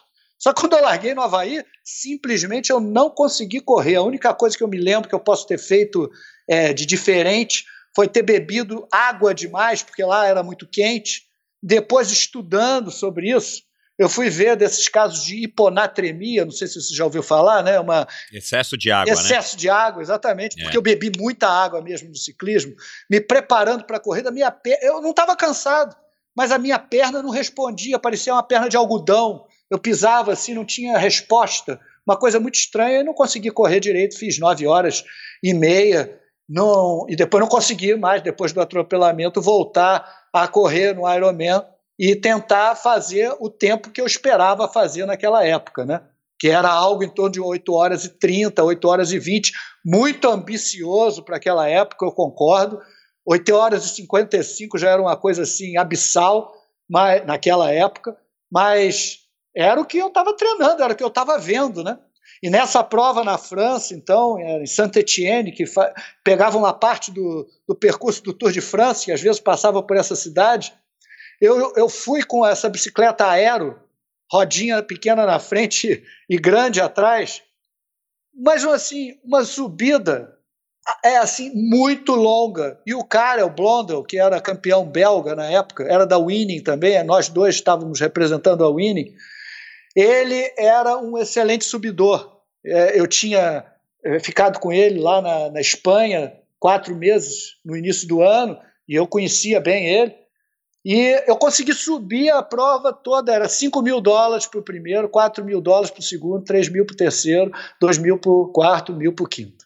Não tinha ninguém assim a mais de 10 minutos atrás da gente, no final ali do quilômetro 90 do ciclismo, já no final dessa montanha. Eu consegui subir com aquela, com aquela bicicletinha em pé, né? Isso foi uma vitória, uma coisa muito inusitada para mim, né? Consegui é, superar, me superar subindo com o cara e na hora da descida não foi culpa dele. Ele desviou de um buraco, eu entrei dentro do buraco, furei o hum. pneu da frente. Furei o pneu da frente, eu falei, não, calma, porque eu sempre resolvi os problemas. Em 85, nessa primeira vitória lá em Mar del Plata, uh, um ano antes de ter ganho do Dirk, na hora que eu estava assumindo a liderança, eu passei numa canaleta dessas de, de cimento que tem de, de, de, asfalto, né, que são placas de cimento, e minha roda prendeu dentro dessa canaleta e eu caí. E me ferrei todo, me ralei todo, né, todo sangrando, mas a bicicleta estava inteira. Eu sacudi a bicicleta, montei de novo e fui atrás e consegui ganhar a competição. Mas nesse caso, não tinha solução aparente, porque o meu step era para a roda de trás, que costumava, a, o pneu de trás costumava furar muito mais do que o pneu da frente. O pneu da frente era. E como, e como a roda dianteira era. era 26, provavelmente era 26. Pois é. Aí eu peguei aquele quick fill e tentei dar uma enchida para ver se conseguia pelo menos descer a montanha para poder entregar a bicicleta. Aí, do jeito que encheu, esvaziou. Assim, devia ter sido um rombo no, nesse, nesse pneu da frente. Eu falei, o que, que vai acontecer? Bom, eu fiquei esperando um tempão, pensando o que, que eu ia fazer. Daqui a pouco vem o segundo colocado. Pum, passa direto. O terceiro. O quarto joga o pneu, o step dele para mim. Olha só. Né? E, Outra história legal é, demais. É? Joga o step dele para mim. Eu falo, obrigado, mas o meu step é 26. não é para roda 27, né? Aí, bom, não adiantou muito. E aí já era, né? Aí eu tive que abandonar a prova ali, né? Peguei uma carona com o carro que estava descendo e declarei lá que eu ia abandonar a competição. Não tinha sentido, eu ia até, podia até tentar correr os 32 quilômetros para treino, porque eu tinha essa preocupação, né? Que eu fazia todo um polimento para a competição. Chegava na competição, abandonava a competição, eu fiz isso umas três vezes na minha carreira. Aí eu falava, mas peraí, e, e o treinamento? E a quilometragem semanal? Era todo neurótico. Aí, mas eu achei melhor não, porque era francês, ia dar uma confusão enorme explicar que eu só ia fazer para treinar, que eu estava fora, o cara ia achar que eu, eu meio cortei caminho, né, de, de, de, peguei carona de carro, achei melhor não fazer nada, entendeu? E eu já tinha tido um problema com esse organizador, e ele, apesar de ter me convidado, me mandado passagem e dado start para a largada, né, dinheiro para largar, e na hora que eu fui pegar esse meu dinheiro para largar na véspera, ele falou: Olha, vou te pagar no final da competição. Eu falei: Olha, no final da competição eu não participo. Eu não vou participar. Aí ele ficou muito é, injuriado e falou: Então tá bom. Aí me deu lá o que ele tinha combinado comigo. Eu participei, mas acabei tendo que abandonar nessas condições. Né? Que legal. Ô, Roger, caramba, quanta história, que bacana. É, e de novo, né, voltando aqui, você contando essas histórias e analisando sua carreira já de quem, de quem, enfim, é. já viveu muitos anos desde o fim dela. Qual o conselho que você daria para você mesmo aí nessa época aí, vamos dizer com ah. 20 anos? É. Né, olhando agora para trás, o que, que você poderia ter feito? Com 20 anos, ou... eu estava na Alemanha. Tinha foi o convite, a primeira vez que eu cheguei na Alemanha. Eu fui para a Alemanha as temporadas de 85, 86, 87 e 88. Em 85 eu estava na Alemanha. É, competi aqui no, no Brasil, é, 85, Florianópolis, ganhei Florianópolis, ganhei Brasília, aí fui para a Alemanha. Aí na Alemanha, eu, o conselho que eu daria para o Roger na Alemanha, da, da forma como eu fui recebido lá na Alemanha, é não volta para o Brasil porque se eu tivesse ficado na Alemanha, talvez a história tivesse sido outra. Talvez tivesse sido pior, assim, em termos de desenvolvimento do esporte, porque aqui foi o que eu te falei, eu tinha uma infraestrutura. Comia, treinava e dormia, minha família me dava essa estrutura, o filé estava do meu lado, ia de moto às vezes, 200 quilômetros, é o filé de moto ali, né? Chovendo, filé de moto andando ali do meu lado, né? Uma coisa assim que não, não tem preço. E eu não, não, eu não pagava ele, né? É uma coisa uhum. assim de, de satisfação de ver o atleta ser campeão, entendeu? Então era uma coisa. Por amor, né? É, por amor por ao amor, esporte, não? É uma coisa que diferencia o, o atual, né? Daquela você falou assim que, que, que a evolução do triatlon, né? Eu acho que hoje as coisas ficaram muito mer mercadológicas, entendeu? Assim, muito capitalistas. E naquela época era uma coisa mais original, entendeu? É assim, é vamos fazer porque a gente está junto e a gente vai conseguir e, e a gente gosta disso e, e, é o negócio da cultura que eu falei, entendeu? Você vai fazer mesmo que as pessoas te impeçam de, de fazer daquela maneira. É, ou pelo menos você vai tentar, né? Claro que tem as, as limitações, né? É, Então o conselho que você daria é ah, pra... fica na Alemanha, não volta. Naquela época, sim. Fica na Alemanha, até porque, voltando em 88, né, no final do ano, em 89, meu pai então me deu um ultimato. Olha só, volta a estudar, senão não tem mais auxílio. Aí então eu parei de competir, 80, é, competi em Pucon, a última competição dessa carreira profissional, Aí parei de competir em 89, 90 e 91 eu me formei. Eu já vinha ali capengando disciplina, né? aquela história né? de, de atleta que quer fazer curso superior. Né? Exato. Então, é, me consegui me formar em 91, voltei para San Diego em 91, fui lá atrás do Mark Montgomery, aquele Dan Ampfield, né, com Quintana Roo, aquela história toda, né? Voltei com uma Quintana Roo para cá é, e decidi voltar a competir em 92. E em 92 participei ali do, num sul-americano que teve no Rio de Janeiro. Acho que você deve ter competido, eu não me lembro. Eu tava, sim, eu participei bem, sim. Eu estava bem afastado, fui 15 nessa competição. Depois eu comecei a ir para aqueles triatlons em Niterói, a, a voltar a competir, a, a botar pressão no Armando, que estava começando a ganhar competições naquela época, né? Eu tinha parado de participar em 89 a Ornella já estava indo muito bem. Competi um triatlo em Santos em 82 também. Acho que você estava nesse triatlo também. Eu fui sétimo. Você deve ter sido quarto ou quinto, não me lembro. Você era uma... Em 92. 92, triatlo de Santos. É. Isso. É. E Porto Seguro, acho que você foi em Porto Seguro também. Foi. Não foi? Então, eu larguei a bicicleta foi, foi. ali em terceiro, eu acho. Foi Ornelas, um gringo e eu e depois eu não consegui sustentar direito a corrida, mas eu estava encaixando bem, estava sentindo que eu ia voltar a competir bem, era só uma questão de tempo.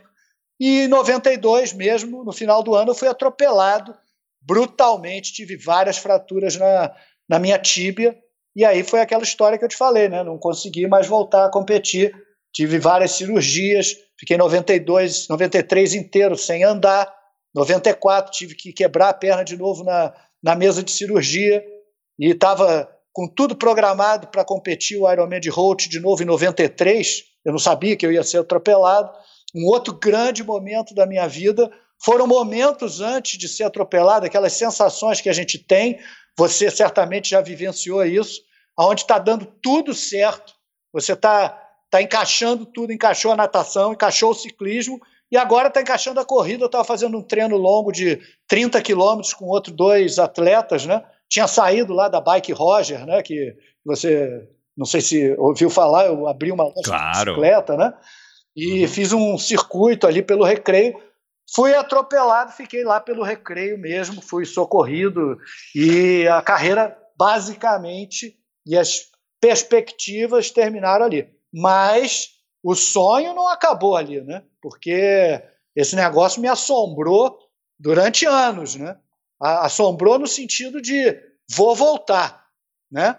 Mas não tinha mais infraestrutura para voltar, porque eu precisava sustentar já uma família. Meu pai não estava mais muito afim, porque eu tinha enveredado pelo. Quando eu quebrei a perna, Aí eu decidi que eu ia fazer educação física, que eu não tinha esse negócio de, de administração, engenharia, nada disso não. Eu me formei ali em, 80, em 91, como eu tinha dito, em administração de empresa. Mas aí eu, com, com um acidente, um dos fãs meus da época, essa é outra história engraçada, era o, o senhor Marcel Shoa. Marcel Shoa era o dono da Universidade Estácio de Sá, que era uma empresa familiar, meio familiar naquela época. Né? Hoje ela foi vendida, capital aberto, mas ele era o dono da universidade, o pai dele fundou a universidade e ele fazia triatlo. E eu não conhecia ele, ele ligou para minha casa para desejar melhoras, que me admirava muito, e perguntou se eu não queria fazer é, algum curso lá de qualquer coisa. Eu falei, pô, então vamos fazer educação física, que tem mais a ver com, com que eu já, claro. já, me interesso, né? Eu já gostava tanto de estudar o Dirk, era muito estudioso. Os alemães tinham muito essa preocupação dessa escola de treinamento, de periodização em bloco, né? Toda uma metodologia que eu ficava querendo entender os princípios fisiológicos daquilo. Eu falei, tá bom, vou fazer isso. E então aí meu pai já não estava muito satisfeito, né? Porque primeiro veio essa história de triatlon, durou 10 anos. Aí agora vem essa história de fazer educação física, você está de brincadeira. Eu quero saber quando é que você vai é, tomar uma atitude para se sustentar definitivamente, porque ninguém consegue se sustentar sendo professor no Brasil. Né? Assim, é uma questão cultural, de certa forma, se você for parar no, no, no, no assim, no, no, barato mesmo, né? nas moedas finais, ele tem toda a razão. Né? Hoje, Exato. a minha vida, ela eu tenho uma dificuldade financeira enorme, né? Estou te falando nessa questão da bicicleta. Adoro pedalar e não tenho dinheiro para ter uma bicicleta de qualidade, né? É por conta da profissão que eu escolhi, mas é o que eu gosto de fazer, né? Tem esse aspecto também. Não sei se eu seria feliz trabalhando no escritório, por exemplo. Então eu estudo o que eu fiz, eu estudo o que eu gosto. Então, com essa bolsa, eu, eu me formei em educação física, depois na minha família, eu tinha dois pesquisadores, é, um lá da, da família do meu pai, que era médico e físico, tinha até estado com é, uma fotografia do lado do Asta, quando o Asta veio visitar aqui no Brasil, lá na Fiocruz até, e uma outra que era a Esther Elisa, que era uma bióloga lá da Fiocruz, e eles me indicaram para esse laboratório clássico de fisiologia e farmacodinâmica da Fiocruz, para é, tentar entrar para o mestrado. Aí eu entrei para esse laboratório, passei em primeiro lugar lá no, no concurso de mestrado do, do, da Faculdade de Medicina da UERJ, mas isso ligado à Fiocruz, né? Fiz o mestrado na UERJ, depois fiz o doutorado na, na Biologia Celular e Molecular da Fiocruz mesmo, e o pós-doutorado em Fisiologia do Exercício nesse laboratório da Fiocruz, trouxe também pioneiramente lá na Fiocruz essa linha de investigação de exercício com o animal. Fui ali para a Universidade de São Carlos, é, desenvolver uma esteira com os pesquisadores na época que já tinham feito isso, para trazer essa esteira, para botar coelho para correr, numa época que as pessoas, isso aí foi 2000, né, falavam que a coelho não corre né? Assim, corre, bota o coelho lá que ele se mexe. Os efeitos adaptativos do exercício é de você se mexer, não é de você correr. É de você se mexer para sobreviver, para fugir né, do, do predador. E assim a gente desenvolveu vários trabalhos lá, formamos uma equipe. Eu estou envolvido com essa equipe até hoje e a vida tomou esse rumo. Mas, como eu falei antes, sempre me assombrou me assombrou a ponto de, até hoje, eu tenho sonhos com isso, né? Tipo, eu não sou religioso, né? Não tenho religião e não tenho uma crença específica, mas tem vários familiares meus que têm. E é, alguns deles são espíritas, né? E no espiritismo você tem uma reencarnação futura. Vai que se eu voltar numa reencarnação futura, eu vou voltar para terminar o que eu não acabei de, de fazer. Interessante, isso aí. É, mas se não tiver reencarnação nenhuma, vai acabar por aqui mesmo, né? Mas a frustração é inegável, né? Não dá para dizer que ah, eu sou feliz com a minha carreira. Claro, sou feliz com tudo que eu passei, com a oportunidade. Você realizou muito, Sim, né? Sim, realizei muito. E vejo também, assim, eu gosto de dar esse exemplo. Eu não tenho nenhum laço de amizade com ele, tipo, de conversar.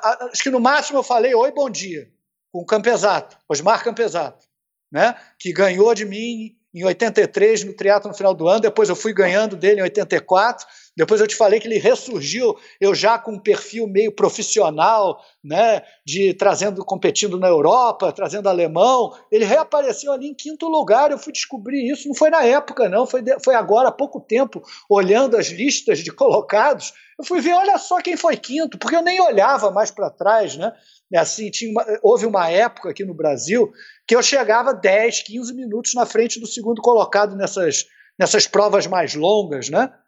É, o segundo colocado brasileiro, que eu quero dizer. Né? E aí o Campesato é um exemplo disso, né? porque eu via nele uma paixão pelo esporte, um potencial a ser desenvolvido, mas uma impossibilidade financeira de se sustentar naquele processo sem ir para o exterior, sem conseguir é, vivenciar essas coisas que eu vivenciei, eu não teria conseguido me desenvolver.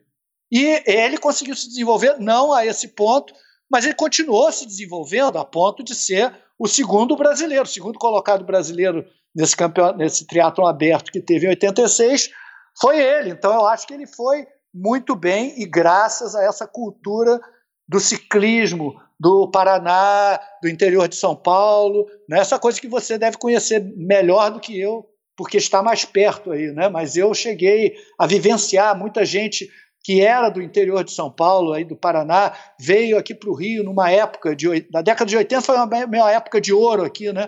Tínhamos a KPM, que era uma equipe de ciclismo, mas não tinha nenhum carioca, basicamente, era todo mundo do interior.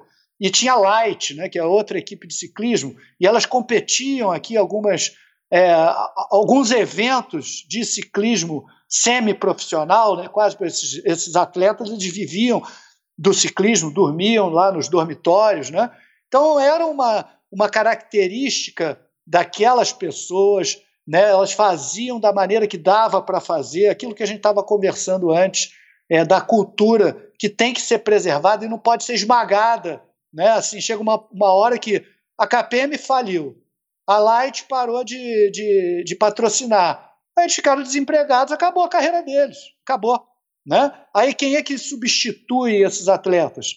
Aí passa um tempo com um certo ostracismo, daqui a pouco aparece é, o filho do, do dono do banco tal, né? do, do supermercado tal. É, assim, pessoas que têm um poder aquisitivo muito grande e que conseguem sustentar um estilo de vida é, profissional, vamos dizer assim, de, de, em termos de dedicação, porque essa história do profissionalismo, eu sempre me considerei profissional, mas eu nunca ganhei dinheiro para poder me sustentar é, tecnicamente do contexto né, de, de infraestrutura que era necessário para o desenvolvimento. Ajudava, mas não era assim uma coisa, Roger ganhou dinheiro. Não, não ganhei dinheiro. Assim, eu gastei tudo, cada centavo, ainda fiquei devendo para poder comprar pneu, bicicleta, trocar avanço, né? essas coisas que você conhece bem. Né? Claro. Cara, que, que história bacana, assim, né? Olhando o teu currículo, já aproveito aqui, você. Acho que você vai dizer aqui pra gente. É, você me contou aí agora semana passada que você está querendo colocar isso no Facebook ou num site, né? O teu currículo. Mas se você me permitir, eu ficaria muito orgulhoso de divulgar no post aqui desse episódio todo o teu currículo, todo o teu extenso currículo, da maneira como você me passou, para que principalmente esse público mais jovem, né, que está hoje aí nos ouvindo e está aí participando e está na febre, como você teve aí nessa época, para que eles possam ver, enfim, que pessoas como você e tantos outros aí que estão participando do Endorfina e vão participar, fizeram para facilitar a vida dessas pessoas que estão hoje aí surfando nessa onda bacana que está o triatlon no mundo e especificamente aqui para gente no Brasil, né? Uhum. Claro, com certeza. Tá, tem Legal. toda a liberdade. Então, que bom. Muita Obrigado, Roger. Foi um prazer, acho que você foi, enfim, um episódio extra longo, mas para uma pessoa como você mereceu isso. É, essa é uma pequena homenagem que eu faço a você por ter dado aí pra gente, fãs do triatlon, toda essa um, vivência, experiência, essas histórias bacanas que você contou. E os títulos, enfim, o desbravamento, o desbravamento e, e, e, essa ponta de lança que você que você viveu no comecinho do triatlon aqui no Brasil. Se as pessoas quiserem saber um pouquinho mais, você tem rede social, as pessoas podem entrar em contato com você para tirar uma dúvida. Quem sabe alguém aqui está ouvindo, algum técnico, sei lá. Pode, claro. Alguém que queira ouvir mais histórias. Como é que as pessoas podem te procurar? É, então, eu, eu, gostaria de agradecer muito a você a oportunidade de eu poder expor a minha história, aquela, aquela situação que eu falei anteriormente, né? Eu, eu gosto de alguns escritores, né? O Dostoiévski costumava dizer que a história é uma interpretação de alguém que não viveu aquilo que aconteceu é, a partir de informações de outra pessoa que também não viveu diretamente aquilo ou que interpretou da maneira que quis aquilo que viu. Né? Então você está ouvindo a minha versão, né? a minha versão dos acontecimentos.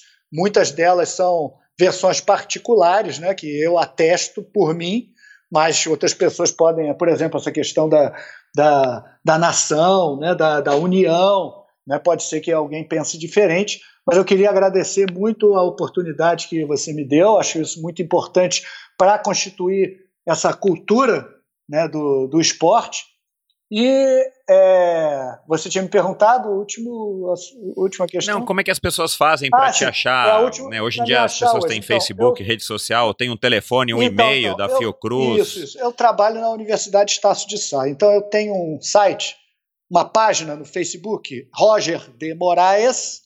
Ou então, quem não gostar de ficar uma coisa muito pessoal, pedir para adicionar lá, né? É, bota lá Mitovie Cientia. Mitovi mito de mitocôndria e vi de uhum. vida, mitoviciente. Uhum. Nesses. É, nessa, nessa, Isso no Facebook no também. Facebook também, é uma página do Facebook tá. e o outro é a minha página pessoal do Facebook. Só que a minha página pessoal do Facebook não tem nada pessoal, é só texto científico que eu escrevo diariamente para os meus alunos da universidade, entendeu? Então são temas certo que interessam a pessoas que praticam é, triatlon competitivo ou, ou, praticam atividades físicas regularmente, mas são textos da área da fisiologia do exercício. Mas se quiser falar comigo, tem o Messenger ali, né? É, claro. Tem possibilidade de entrar em contato. Posso deixar meu e-mail também, é moraes, traço Roger, traço mesmo, hífen, arroba uol.com.br. É o meu e-mail pessoal. Foi um prazer muito obrigado. Mais uma vez, parabéns. Muito obrigado, então, Michel.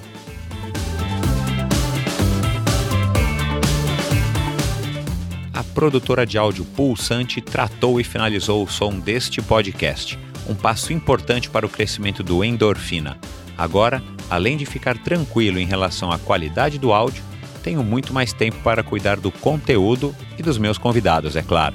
Se você não está satisfeito com o som do seu podcast, do seu vídeo, ou se precisa de uma bela trilha sonora ou locução, acesse produtorapulsante.com ou procure pela Produtora Pulsante no Facebook. Produtora de áudio pulsante, para quem gosta de ser ouvido.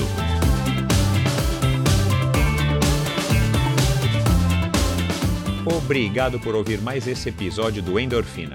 Acesse endorfinabr.com para ver as notas e links mencionados na conversa de hoje. Lá você ainda encontra todos os episódios do Endorfina.